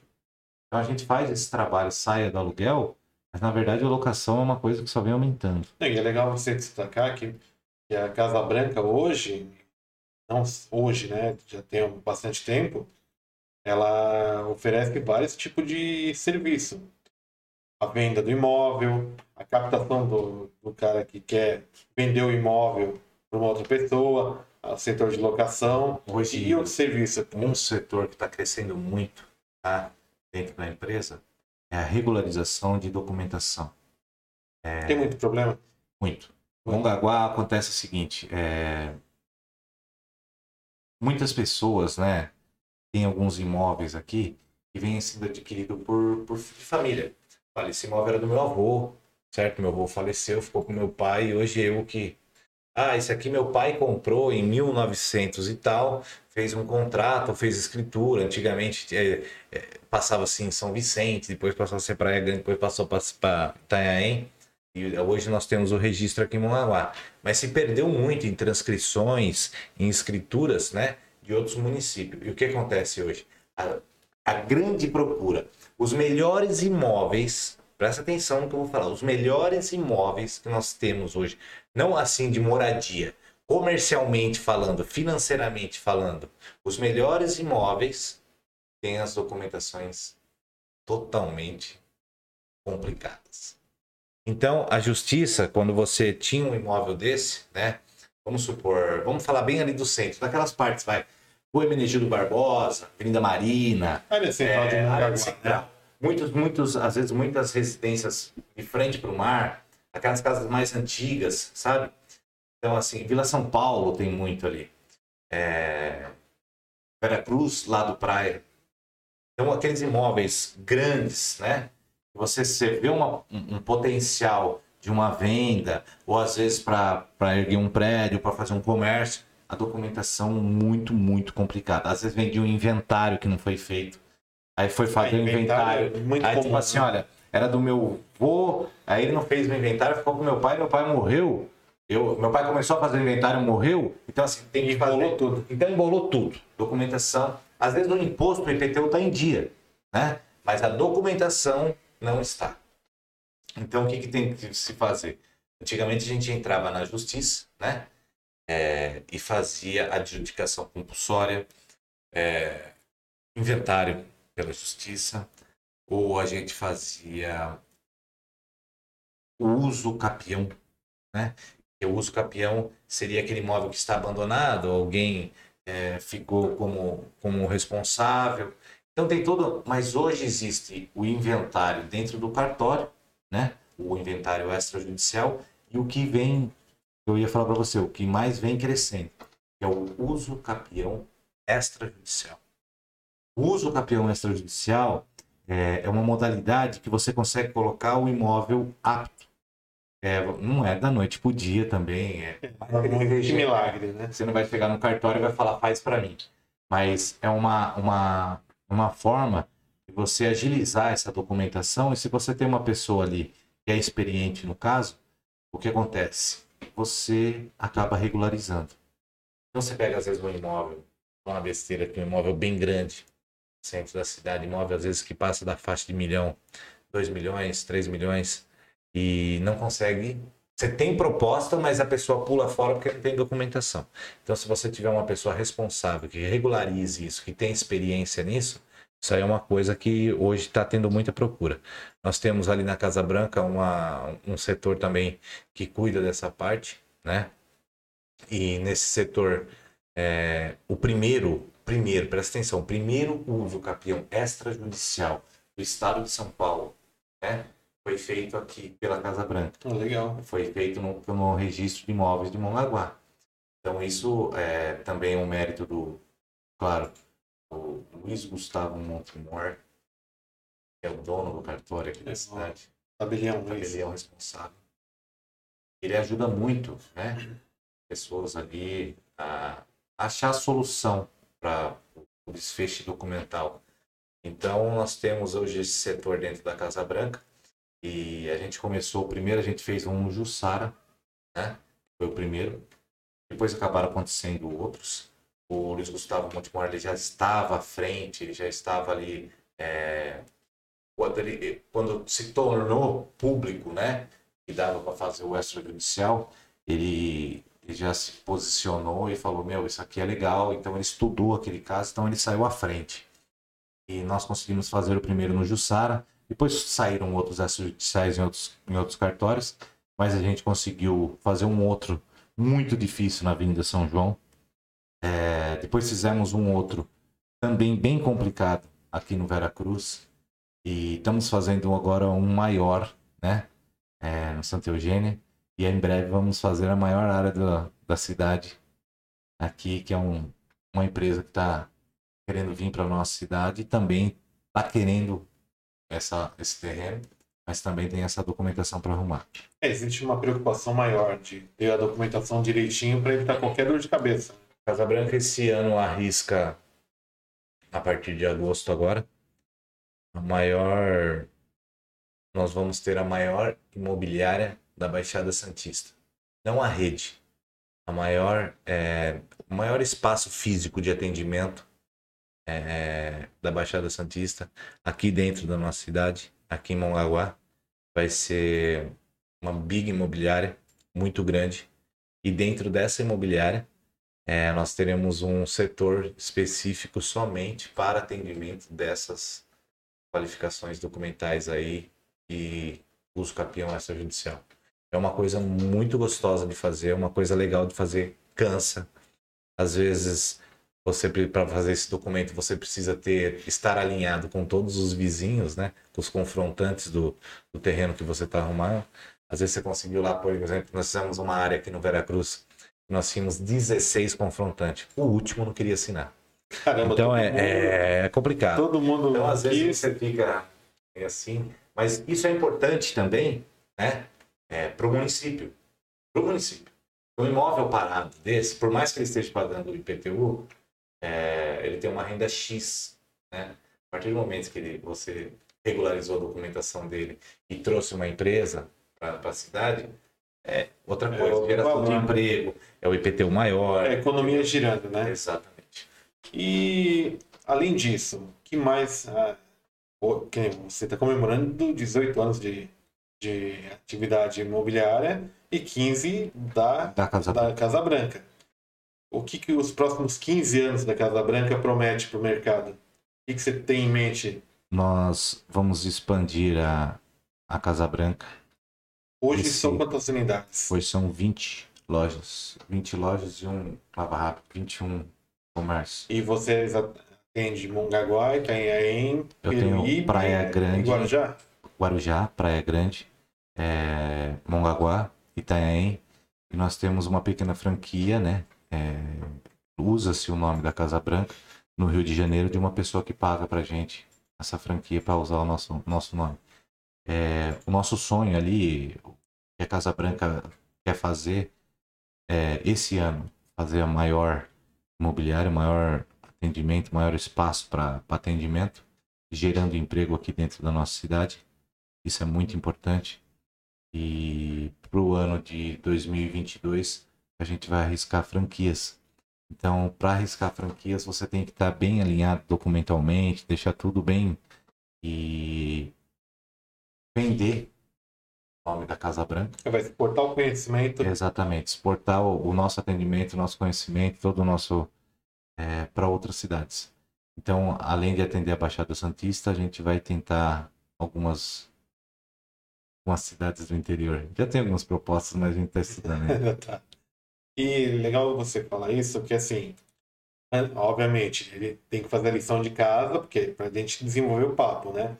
A Casa Branca Consultoria Imobiliária, ela, ela segue um trabalho bem certinho, porque a gente faz a pesquisa, tudo, e até comentei com você antes em bastidor, ela tem um dos melhores índices de atendimento né, ao cliente e todas as ah, o cliente teve um, um desencontro de informação, tudo, e não gera. É muito comum, né? O reclame aqui, reclamação, então é, isso tive, quase não existe, eu né? Eu tive dois problemas, eu não tenho problema nenhum em falar, eu tive dois problemas é, no reclame aqui. Uma vez eu vendi um apartamento numa sexta-feira, uma sexta-feira, é, e o rapaz me deu um veículo de entrada. 10 horas da manhã de uma sexta-feira, a gente estava negociando, lembro até hoje. Era um carro híbrido daqueles que trabalha meio com eletricidade, é, meio com... Toyota é. Prius. Aí ele passou, ele veio, deu show o carro 10 horas da manhã de uma sexta-feira na imobiliária, peguei esse carro. Muito bom o carro de andar, gostoso de andar. Só que assim, a imobiliária, ela, ela faz a intermediação. Então você, comprador, você tem o vendedor, a gente fica ali no meio. Então a gente ofereceu o veículo, né, para a pessoa. E quando a gente passou esse veículo, ela viu a tabela do carro e aceitou a proposta. Só que quando a gente for entregar o documento do carro, é... não é sinistro, é leilão, né? É leilão. Carro de leilão. Aproveitando esse pegou água. o documento do, da, do, do veículo, ele estava perfeito. né? Não tinha débito nenhum. Mas na hora de fazer a vistoria apareceu que ele era de leilão. E eu liguei pro rapaz, falei, meu, o seu carro é leilão. Ele falou, não, não tem problema, eu pego o carro de volta e. Dou a, a parte que, que cabia dele de dinheiro, dou. Então, beleza. E ele ia pegar a chave no sábado, na assinatura Sim. do contrato. Então ele veio, era uma sexta-feira, já tinha o, o banco fechado.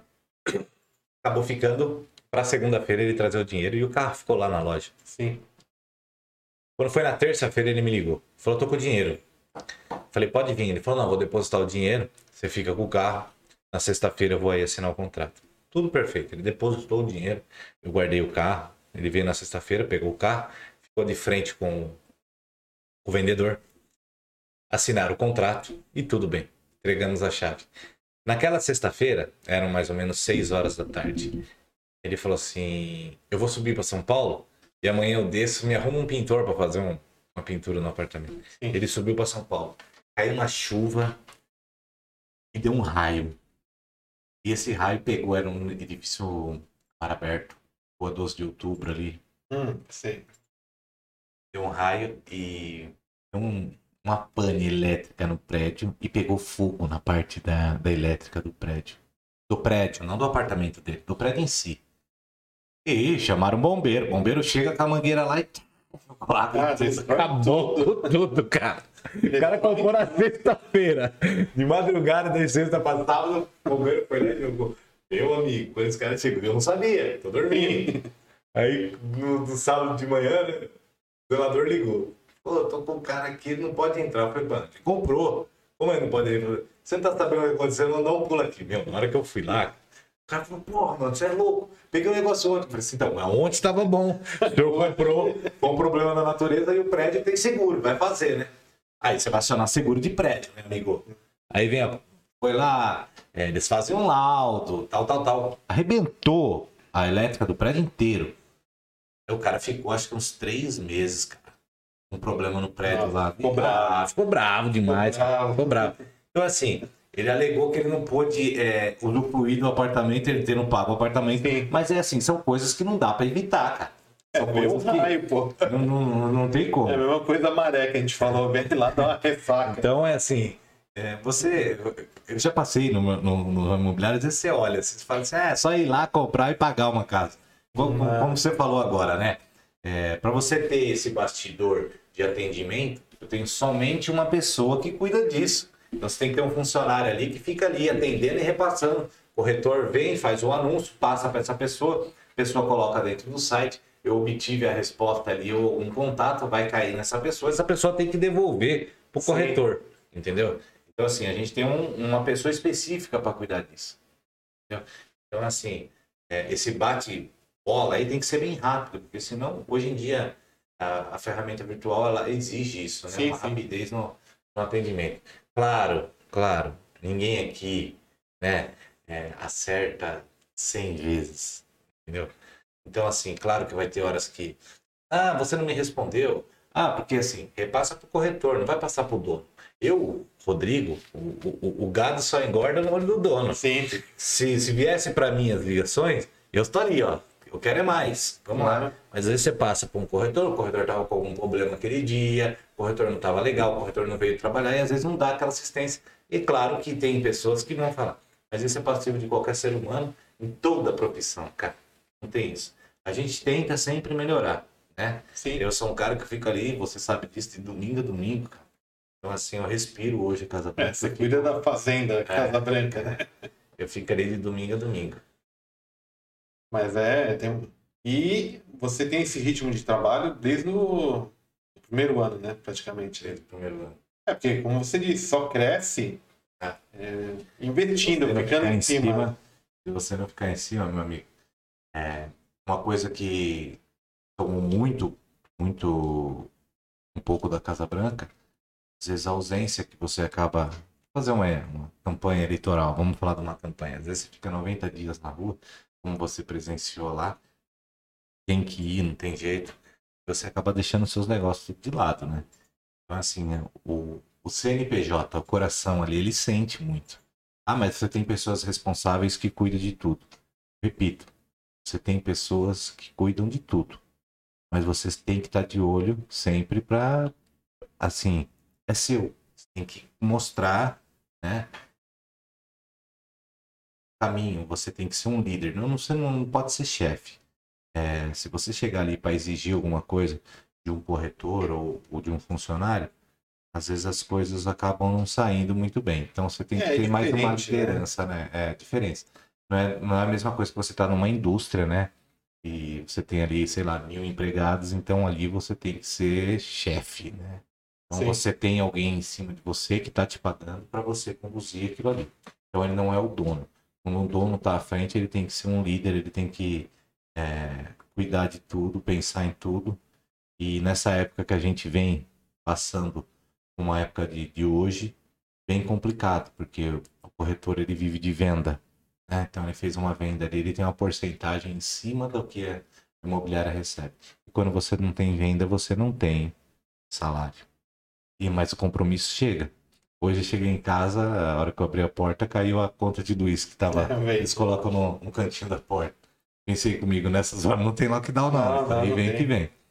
Não tem que ir. Então eu passo isso, eles também passam. Então tem que saber conduzir certinho para não deixar ninguém na mão. E você pensa em expansão? Vamos pensar no cenário pós-pandemia ou quando começar a ter a vida normal ou mais próxima do normal? É, pretende abrir mais vaga de emprego, chamar o pessoal? É assim. Ou hoje você já faz a captura de currículo de Nós, quem tem interesse? Hoje os meus concorrentes é, posso dizer concorrentes.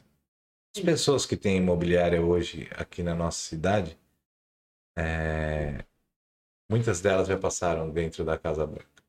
Ah, mas por que, que elas saíram? Porque elas veem que talvez. Ah, mas eu ganhei uma porcentagem em cima, eu vou arriscar o meu negócio e vou fazer. Ela só esquece. Né? Tem o ônus e tem o bônus, né? Tem o bônus, tem o ônus. Tudo na Você vida, vai receber vida, né? cheio a comissão. Só que você tem um sócio, né? Que chama-se aluguel, chama-se água, luz, alvará, IPTU. É, a gente brinca aqui nos podcasts que a gente tem o maior, maior sócio nosso é o governo.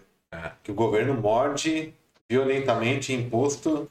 Se você é um corretor hoje, um corretor que se dedica, um corretor que está atento a tudo que acontece, principalmente no que a gente acabou de conversar a respeito do WhatsApp, internet, site, essas coisas, ficar bem atento em anúncios, essas coisas é, se você tem um número X ali de vendas mensal, não compensa hoje você ser o dono. O dono, ele, repito, ele tem essa sociedade aí com vários sócios, né? Nós temos o alvará, nós temos o IPTU, nós temos aluguel, nós temos água, luz, nós temos desde aquela pessoa que, que faz a limpeza das lojas, nós temos o captador, nós temos a pessoa que tira foto, nós temos a pessoa que cuida do site, nós temos diversos outros meios de expansão de publicidade, né? Então, às vezes fica meio pesado isso daí. É, quando você tem um número grande de imobiliário, você tem que arriscar isso e não tem jeito. Então, e aquelas noites. coloca na ponta do é, lápis, dói, né? Dói. Dói porque fica pesado, mas ao mesmo tempo você você tem que impulsionar suas vendas. Então você tem que acreditar no potencial do corretor e ao mesmo tempo acreditar no potencial da sua marca. Então eu, eu, eu gosto desse jogo, sabe? Eu acho legal isso. Só que às vezes eu vejo um corretor que tem um potencial, né? Corretor bom, e fala, oh, Rodrigo, eu vou sair porque eu vou montar a minha. Eu desejo sorte. Eu acho que ele tem mesmo, todo mundo é merecedor, tem que tentar o seu negócio. Mas ao mesmo tempo eu tento avisar. Eu falo, olha, vai ser assim, vai ser assado. Então, muitos dos nossos. É, das pessoas que têm imobiliário, não vou falar concorrente, que é muito forte. Para Mongaguá as pessoas que têm imobiliária, hoje a maioria ali, às vezes a gente tava contando, sabe? Ah, aquele fulano ali trabalhou com a gente, outro trabalhou com a gente. então a Casa Branca é um celeiro de empreendedorismo. E às vezes fica faltando um pouco de, dessa mão de obra assim na cidade. Né? É, hoje, para você ser corretor, você tem que tirar o CRES, você tem seis meses de estágio. E às vezes, às vezes quando eu vejo um potencial numa pessoa, porque vendas é uma coisa assim que a pessoa tem que nascer para que Sim. Mas a venda, às vezes, ela tá encruada dentro da pessoa. Às vezes a pessoa, assim, um cara que fala legal, um cara que, meu, você sabe que tem um potencial, você olha no olho dele e fala, meu, esse cara aí, se eu der uma lapidada nele, ele vem lindo, né? E você chega para ele e fala, meu, vem trabalhar comigo assim, assim, assado. Ah, mas eu para venda não sirvo. Mas você vê que dentro da pessoa tem uma estrela. ali. O... É, tem uma estrela, mas falta dar aquela. Sabe? Eu não me via nunca na minha vida como um corretor de imóvel. Nunca, nunca, nunca, nunca. Eu vim para Mongaguá em 1998. Meu primeiro emprego foi no Picanha Shop Companhia, em frente ao antigo cartório, na Praça Fernando Arens ali. Eu trabalhava no balcão, depois eu fui trabalhar na churrasqueira. É, a gente ficou, mandar um abração pro Ney, o Ney que era diretor de esportes aqui do nosso município, era o, o dono ali, né, o empresário do Picanha Shop. Eu fiquei ali dois anos é, trabalhando e ali eu conheci a pessoa que me fez o convite, que foi o Pentágono Empreendimentos Imobiliários. A Pentágono existe ainda? Não, ela fechou. Fechou. Fechou. É, eu fui trabalhar na Pentágono, que na, na Avenida São Paulo, número 3063. Então eu fui para lá assim, meu, falei, meu, o que, que eu tô fazendo aqui? Mas na hora que você acerta a primeira venda, né? Dá aquele estímulo para continuar. Porque assim, é, às vezes você não vai vender na primeira semana nem na segunda. Isso só se for sorte. Se for no profissionalismo mesmo, você tem todo um tempo. Você vai dar entrada, não cresce. Você tem que se adequar, tem que fazer captação, você tem que conhecer os investidores. Então, na primeira semana, talvez você não. Claro que às vezes tem pessoas, repito, sorte. Eu vendi o meu primeiro imóvel com, com 30, 40 dias, né? Eu já estava quase desistindo, porque assim, quando você é funcionário, 30 dias, quinto dia útil, o dinheiro pinga lá na conta lá, entendeu? Só que eu acertei. E aí eu quis arriscar. Graças a Deus, onde eu comecei, Avenida São Paulo, 3063. Hoje é uma série da Casa Branca, prédio próprio. Foi lá que eu comecei. E saí de lá na época, saí da Pentágono, é, Maria Eduarda nasceu, minha filha, nasceu de seis meses. E a gente tinha que correr muito ali, né, naquele momento, para atender as necessidades. Comprei uma moto e fui entregar pizza. Fazer um comercial aqui do restaurante Telhado. entregar pizza no restaurante Telhado. E na família Petini. Avenida São Paulo 2050 e Avenida São Paulo 2, 254, 2254. E nessa 2254, entregando pizza, hoje também, uma sede própria da Casa Branca, é, onde era telhado. Então essas coisas marcam muito a gente, porque por onde a gente passou, a gente fez ali no nosso caminho, a gente trabalhou. E hoje mesmo, a gente fez uma pintura, né? Tá tudo fechado as, as imobiliárias, a gente tá aproveitando esse tempo para dar uma uma pintura, uma manutenção. E eu fui na 3063. Sabe quando você entra assim? Eu não, eu não costumo ir muito nos pontos, sabe? Eu sou meio ancorado ali dentro da matriz ali.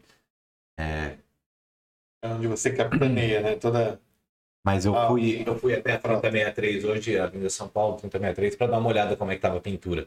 E quando você abre a porta, você ainda sente aquela coisa, sabe? De você Sim. volta lá para 2003, quando você começou, 2002, eu entrei e falei, poxa, cara, ainda você ainda sente. Então essa coisa que às vezes está dentro de uma pessoa, uma estrela está guardada dentro da pessoa, e não digo que seria falta de valorização, mas falta de alguém chegar e conversar e ver que dá para acontecer. Então o nome não é corretor de imóvel, né? É... O nome que às vezes está dentro da pessoa é um vendedor. É, o cara que sabe vender de verdade, ele é um, um empreendedor nato. É Independente se ele trabalha na, na feira, se ele trabalha numa loja de carro, ele se ele trabalha na. Uma caneta ele, até um. Exatamente. Você acabou um de falar. Uma caneta. Entendeu? Você pega um frentista de posto, né? É, você chega com o carro, é lógico, você vai Sim. chegar lá e você vai ter que abastecer. Seu carro tá lá na reserva, você vai parar o carro e vai abastecer. Mas se o frentista for um cara emburrado, um cara tal, É, Ele troca de posto. Gera uma, uma Se impressão. você chega, o frentista chega pra você, bom, a gasolina tá quase 6 reais. O cara tá, tá, já tá daquele jeito. Tá nervoso. E ainda você vai ver o cara. Então, mas quando você chega, o cara falando, bom dia, meu querido, tudo bem? Quanto vai hoje? Tal, tal. ó, Põe 100 reais lá, 50 reais. O cara vai lá, vai pôr. O cara fez um negócio, ele ganhou o cliente. Ele Sim. pegou aquela esponjinha e jogou a água no vidro e limpou o vidro do cara. Mas O cara vai que- voltar no posto que o cara fez isso. Sim. Então, assim, ele tem a estrela dentro dele, ele consegue. Independente se ele é dono do posto ou não, é dali que ele leva o pão dele para casa. E se ele fizer esse serviço bem feito, o salário dele é fixo. Sim, Mas muitas vezes ele vai ganhar uma gorjeta, claro. entendeu? Então, assim, muitas pessoas que a gente conversa, a gente percebe que tem. Mas tem um receio, tá? um medo, uma parede que às vezes fala assim, pô, eu para venda sou péssimo. A venda, ela é uma coisa que acontece naturalmente. Você só vai ter que saber equilibrar ela para dizer se foi boa ou se foi ruim. O produto, é, existe comprador para esse copo, como existe comprador para essa garrafa, tá? Então é assim, eu posso te vender esse copo, O ideal é vender mas eu posso tirar esse copo e falar para você, meu, você não sabe a história desse copo. A partir do momento que eu trouxe você para ouvir a história do copo, você vai comprar um copo mais feliz do que se eu Claro. tivesse empurrado para você. Então é assim, o cara só tem que saber lapidar a venda. A venda ela acontece. É, por mais que nós temos essa ferramenta hoje, é, internet, é, zap, tudo que a gente falou aqui, a maioria dos nossos clientes ainda são aqueles que param o carro na porta, desce porque viu uma placa lá fora. Ele chega e fala, onde é aquele apartamento de dois dormitórios? A venda começou a acontecer. Se eu chegar e falar assim, ah, é ali no centro, na rua tal. O cara vai falar, ah, obrigado. é tudo, né? Se você, o cara perguntar novamente pra você, aonde é aquele apartamento? Oi, meu querido, tudo bem? Bom dia, esse apartamento é ótimo, show de bola. Eu tenho as fotos dele, dá uma olhadinha aqui dentro. Você trouxe o cara pra dentro. A hora que o cara pisou dentro da imobiliária, você chegar pra ele, você aceita um café ou uma água? Você ganhou o Pronto. carro. Então é assim, muitas vezes a venda, ela acontece. Você só vai ser o comandante do que vai acontecer ali naquele momento. E repito, muitas vezes, na troca de olhar, a gente percebe que o cara tem essa estrela. Mas, Isso que eu ia te perguntar. Eu hoje na nas todas as unidades da Casa Branca, você como ca- grande capitão, né, o dono da, dessa dessas unidades e vo- você orienta todo o pessoal, as suas equipes para atender bem o cliente. Né, Isso é essencial. veja bem, nós estamos fazendo uma parceria agora com uma grande empresa aí, uma empresa de São Paulo. Ela ofertou pra gente um curso, né, para os corretores, explicou tudo, né? Eles foram para São Paulo, fizeram o curso, tudo certinho. Volta. Aí a empresa ela quer o quê? Resultado. Ó, nós fizemos um curso aqui para uns 50 corretores seu e a gente quer resultado. Todos voltaram, né, com aquele olho brilhando e sabendo que é uma ferramenta boa de trabalho. O que que aconteceu? Mandaram fechar as imobiliárias. Você, como vendedor, você acabou de falar a palavra. O que, que acontece? Murcha. Talvez. A ferramenta é internet, ligações, WhatsApp. Por que, que a minha porta vai me impedir de fazer isso? Eu faço Hoje isso em no sofá da minha casa. Hoje em dia não tem limite, né? Exatamente. Então aquele cara que ele vê, que ele tem visão, opa, fechou a porta, não vou conseguir vender. Opa, eu tenho essa ferramenta aqui. Eu vou utilizar. Então se você vai ficar em casa, você não vai acordar às 6 horas da manhã ficando em casa, você não vai precisar trabalhar, você vai dormir até mais tarde, vai? Vai, você vai tomar café, né? Aí você vai resolver um probleminha ou outro, tal, você vai ver já é 11 horas da manhã. Sendo que, se eu tivesse com a porta aberta, eu teria que entrar às 8. Sim. Então você já perdeu ali três horas de, de- do seu serviço. Mas se você deitar no sofá e ficar assistindo televisão, Não, você vai perder não quatro, cinco né? horas. Se você for um cara disciplinado, você tem a ferramenta, você tem um acesso com a pessoa, você já sabe o que você precisa fazer. Você não precisa da sua porta aberta. Ah, mas você não vai vender um imóvel, né, sem a pessoa ver. Eu digo para você que hoje existem Hoje ferramentas tem. é, exatamente. Então, assim, eu vejo às vezes muitas pessoas estão se aprimorando nisso e as coisas vêm acontecendo. É o futuro, né? Batendo na É a porta. digitalização. É. Então é assim. O cara não pode murchar. O vendedor de verdade, ele acorda e ele tem que ter uma meta na cabeça. Não vai acertar todas as vezes. Sim. Muita, a- minha frustração como vendedor, como corretor, é uma só. Quando eu perco uma venda. Essa é a frustração. Não, Agora, e- ficar frustrado porque não tem cliente, ficar frustrado porque eu tô com a porta fechada, não. Eu vou buscar uma ferramenta, tá? É, a loja, as lojas estão fechadas. Eu sou o dono da loja. Sim. Os meus corretores estão em casa. É, eu tenho minhas, minhas, minhas obrigações, né? É, mensais. Mas se eu não tô lá na loja, eu dou uma ré e volto a ser corretor Sim. automaticamente fiz uma varredura do que eu tinha de bom e a gente tem investidor. E você vai ligar para o investidor. Nossa, fulano, eu tenho isso, isso, isso. Então hoje, de hoje, eu concretizei um negócio. Mesmo sendo dono dentro da minha casa, mas buscando, né? Você tem que buscar. É, Se eu ficasse sentado só me lamentando, não adianta nada. não vai adiantar. Não cai Então- então, né? O vendedor nato, ele acorda com metas na cabeça, é, com ideias e, a maioria das vezes, buscando o cliente. O, corre... o, o, o vendedor, que a gente costuma chamar de automático, que é aquele que fica ali, ele é vendedor. Só que ele tem uma barreira. A- Aquele vendedor, ele fica ali esperando o cliente procurá-lo né? Assim como numa loja de carro. Eu sigo um rapaz que tem uma loja de carro, ele está bem famoso agora.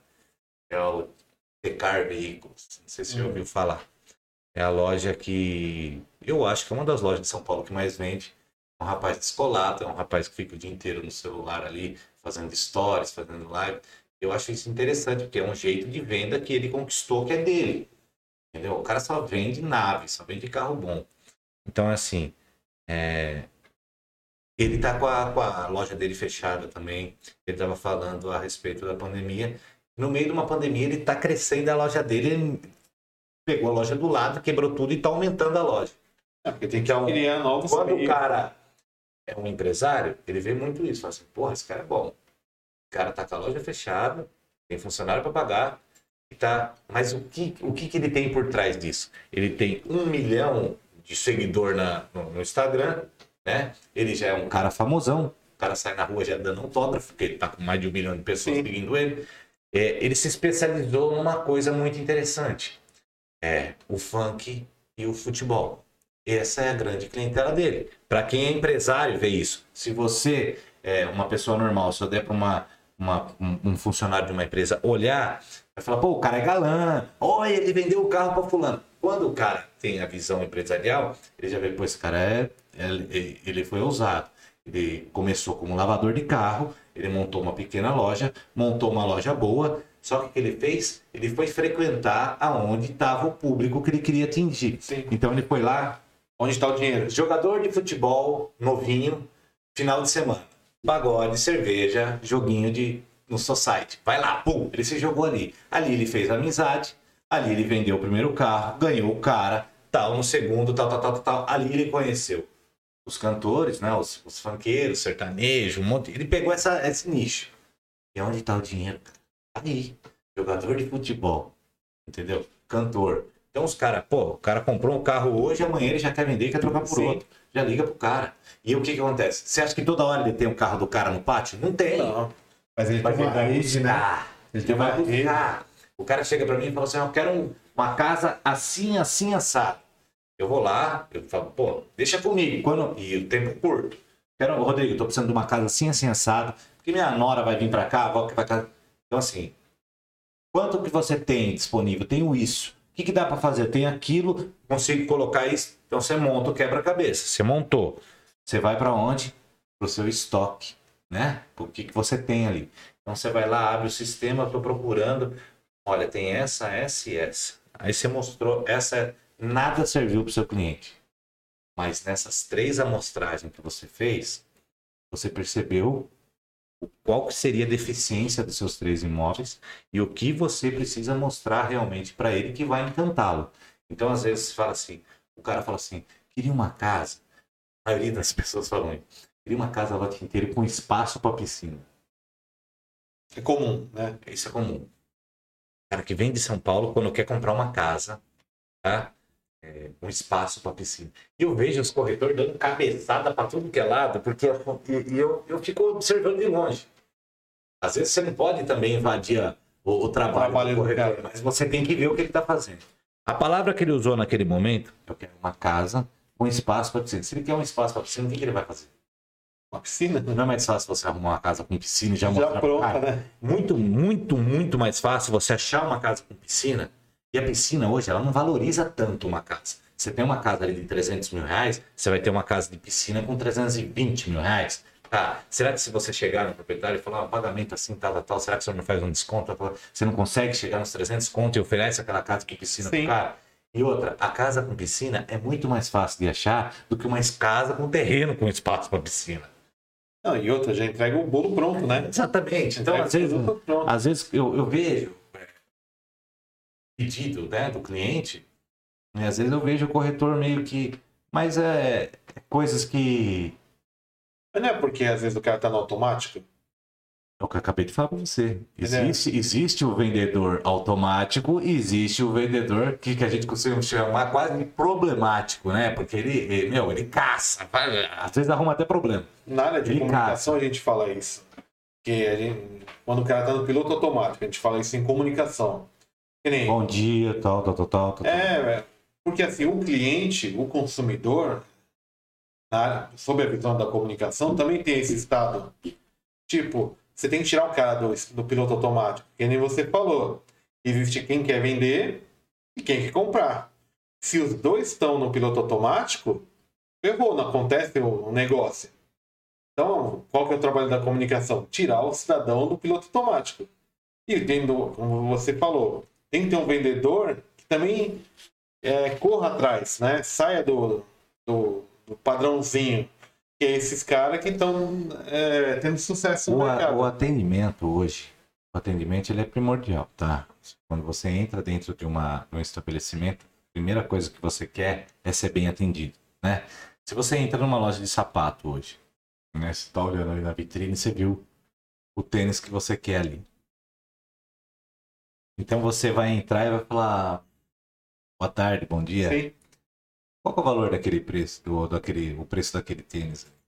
Se o cara olhar pra você e der aquela olhada, tipo assim, olhou de você de cima a baixo, você já pega asco com o cara. Fala assim, o cara tá pensando que eu não tenho dinheiro pra comprar. A gente tá usando um exemplo aqui de um, tênis. Quando aquele vendedor dá uma olhada assim, tipo, passa na cara. Vendedor de loja, ele tem uma palavra que fala. "Caroço", Né? É, cara. É caroço. Então, se você é, é tratado dessa forma, você já não quer mais comprar naquela loja. Sim. Só que tem uma outra coisa também que é muito desagradável, que é aquele vendedor chiclete. Porra, quando você entra, o cara chega e fala assim: Bom dia, meu querido, tudo bem? Posso te ajudar? Vou pegar pra você. Você nem pediu, só queria saber o preço. É. O cara já fala que vai pegar tal. E quando ele vem, ele não vem com um tênis, ele vem com 16. Ele vem com um monte de caixa assim fala: Não, vou te mostrar. Pô, que não sei o que tem. Tem, tem que ter um equilíbrio, né? Cara, e tem aquele assim, posso te ajudar? Meu nome é fulano, qualquer coisa eu tô aqui, entendeu? Então assim, você tem que saber dosar muito é, o atendimento para você pegar certo.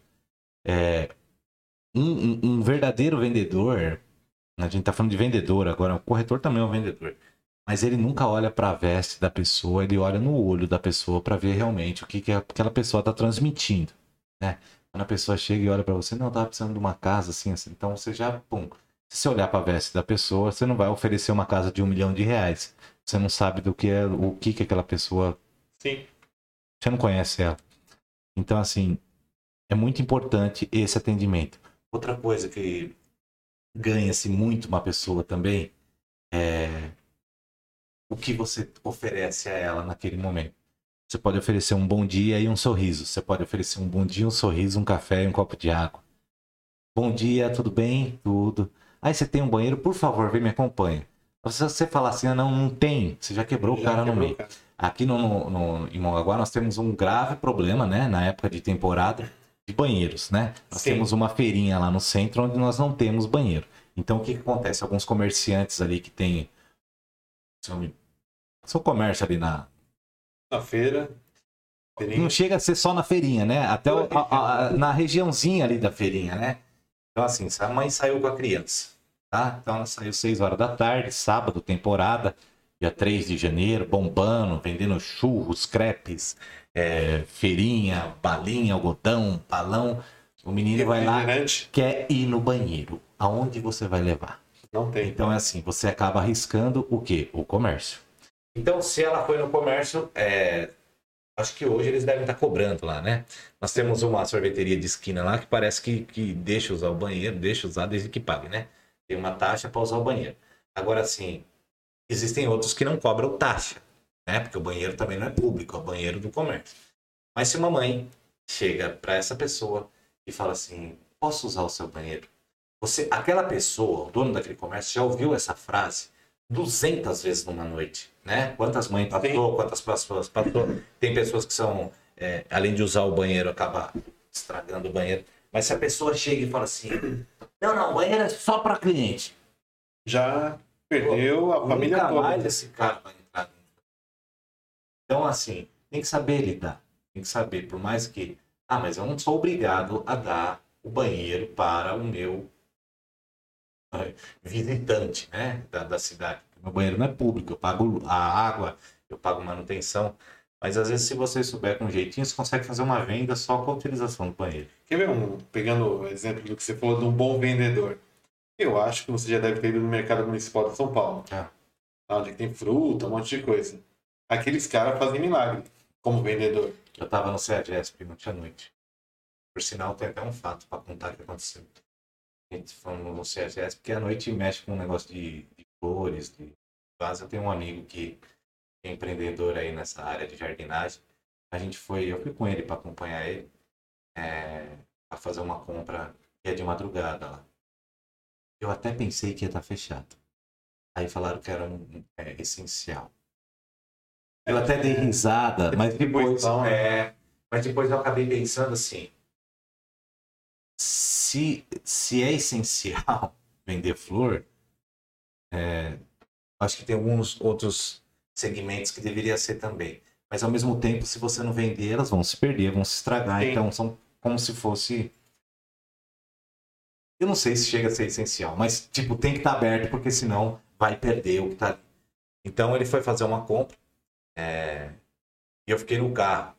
Cara, aqueles caras, presta atenção como é que funciona lá.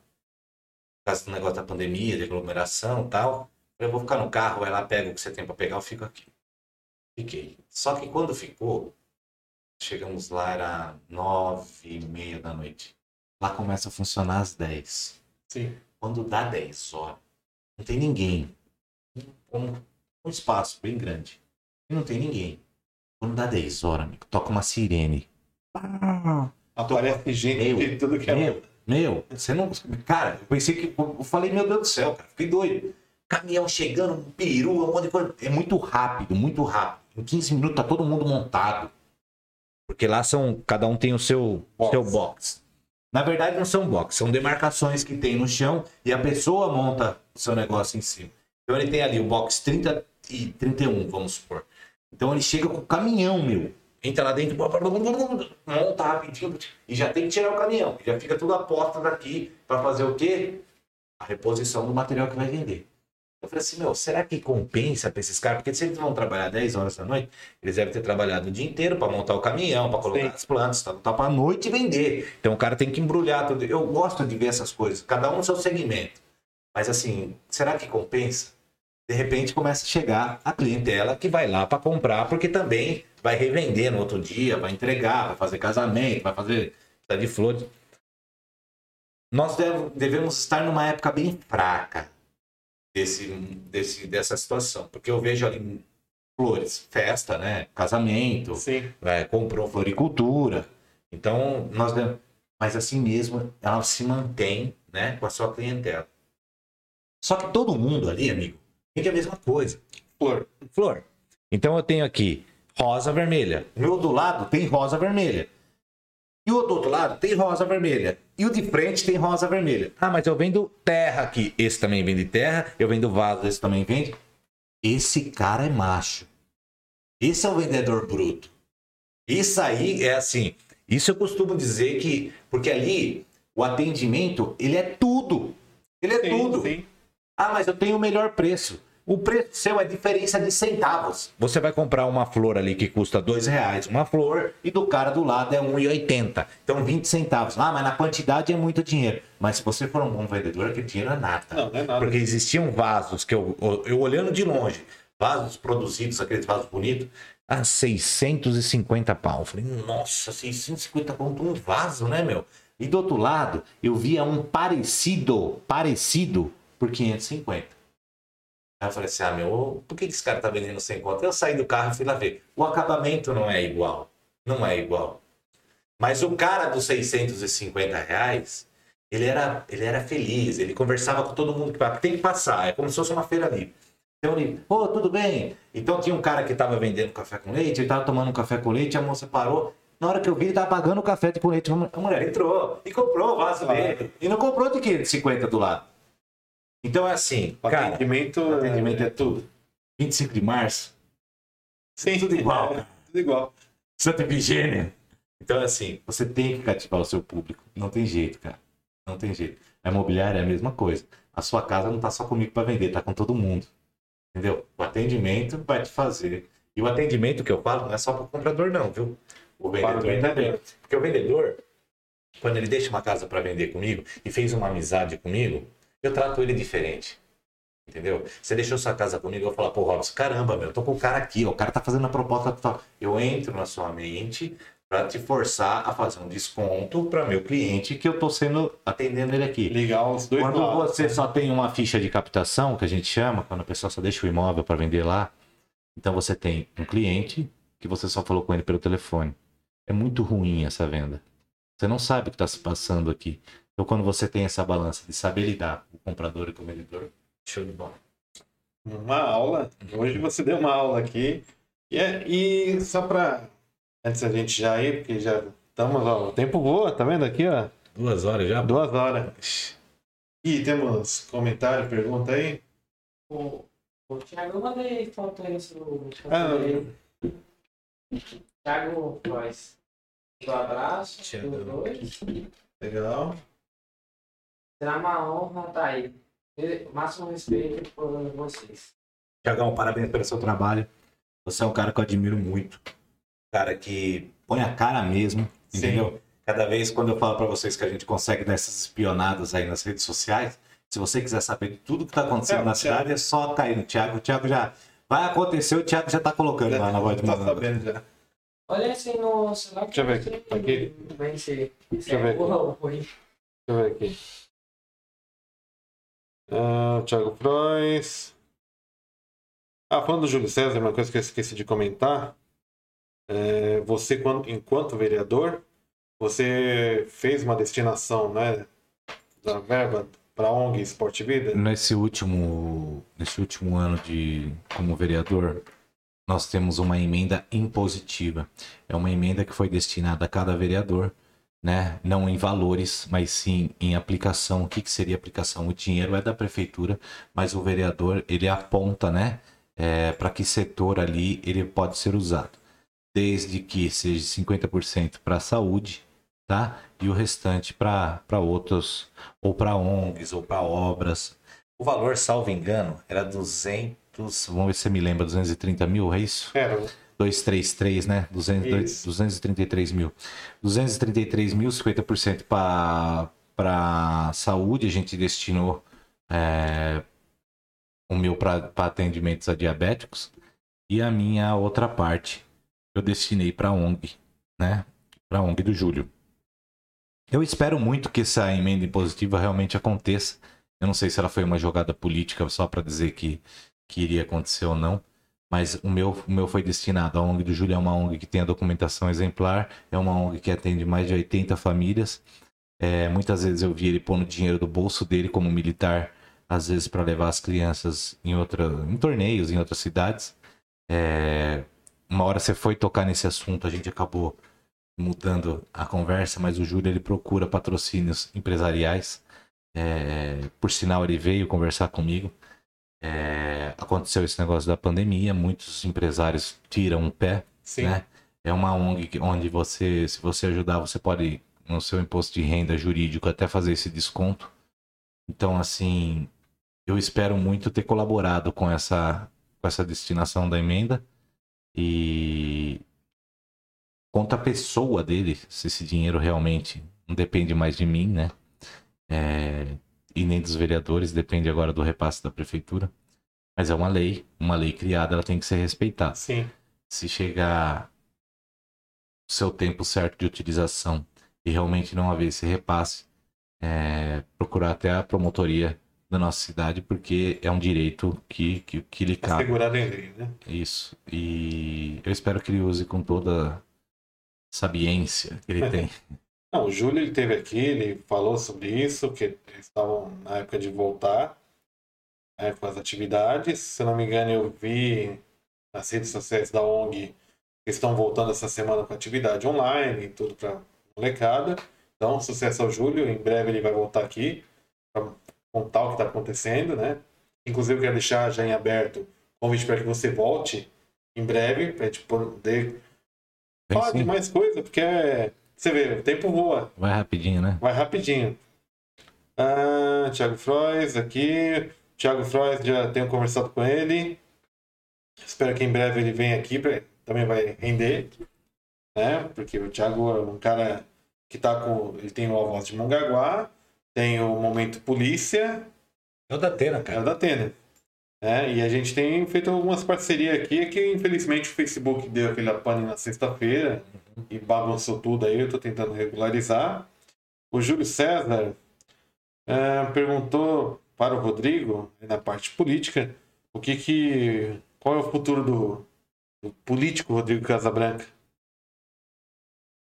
Julião, esse ano a gente tomou esse baque aí em 2020, né? Foi, mas 2020 foi pesado, cara. Aliás, começou o ano, né? Um problema de saúde, fiz uma cirurgia, depois teve a, a pandemia 90 dias, depois teve a campanha, depois teve a eleição, depois terminou com pandemia de novo. Então foi um ano bem, Estamos bem pandemia. Estamos ainda, a gente tá, vem se recuperando aí. É, como eu disse, a gente ficou muito afastado da empresa, a gente vem cabeça focada empresarialmente ali, 2021, 100% em cima da, da Casa Branca. É, o povo escolheu, o povo foi à urna, teve oportunidade. Então, assim, é o momento dele. Então, vamos esperar o trabalho dele. É, sou um cara que não desisto das minhas coisas, mas também sei controlar as coisas na hora do seu momento certo. O momento certo agora é trabalhar dentro da empresa e vamos ver o que será da nossa que cidade, o que vai ser da nossa cidade. É, foi uma votação muito expressiva. É, 1, 2, 3, 4, 0. 12.340 votos. Acho que nunca na história da cidade, né? E assim, eu tenho uns momentos aqui na cidade que, que acho que vai ser muito difícil de apagar. Na máquina, eu consegui a maior votação, 17.311 votos. Fora da máquina, a gente também conseguiu a maior votação, porque eu não vejo nenhum outro, pelo menos estudando ali o que eu vi, Não, um ex-candidato historicamente, fora da máquina chegar num- numa votação tão. E lembrando que essa votação é uma votação de. Ah, tá perdeu e quer. Meu, nós lutamos contra tudo e todos, né? É uma chapa onde tinha ali quatro ex-prefeito e filho e a família de tal, a família de tal. Uma chapa de vereadores bem maior do que a nossa, de 100, 100 candidatos, nós tínhamos 66.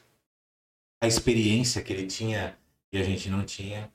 É, Problemas, né, que tivemos na rua, que não podia descer tal rua, que não podia Sim, sim. é, imposto por uma situação.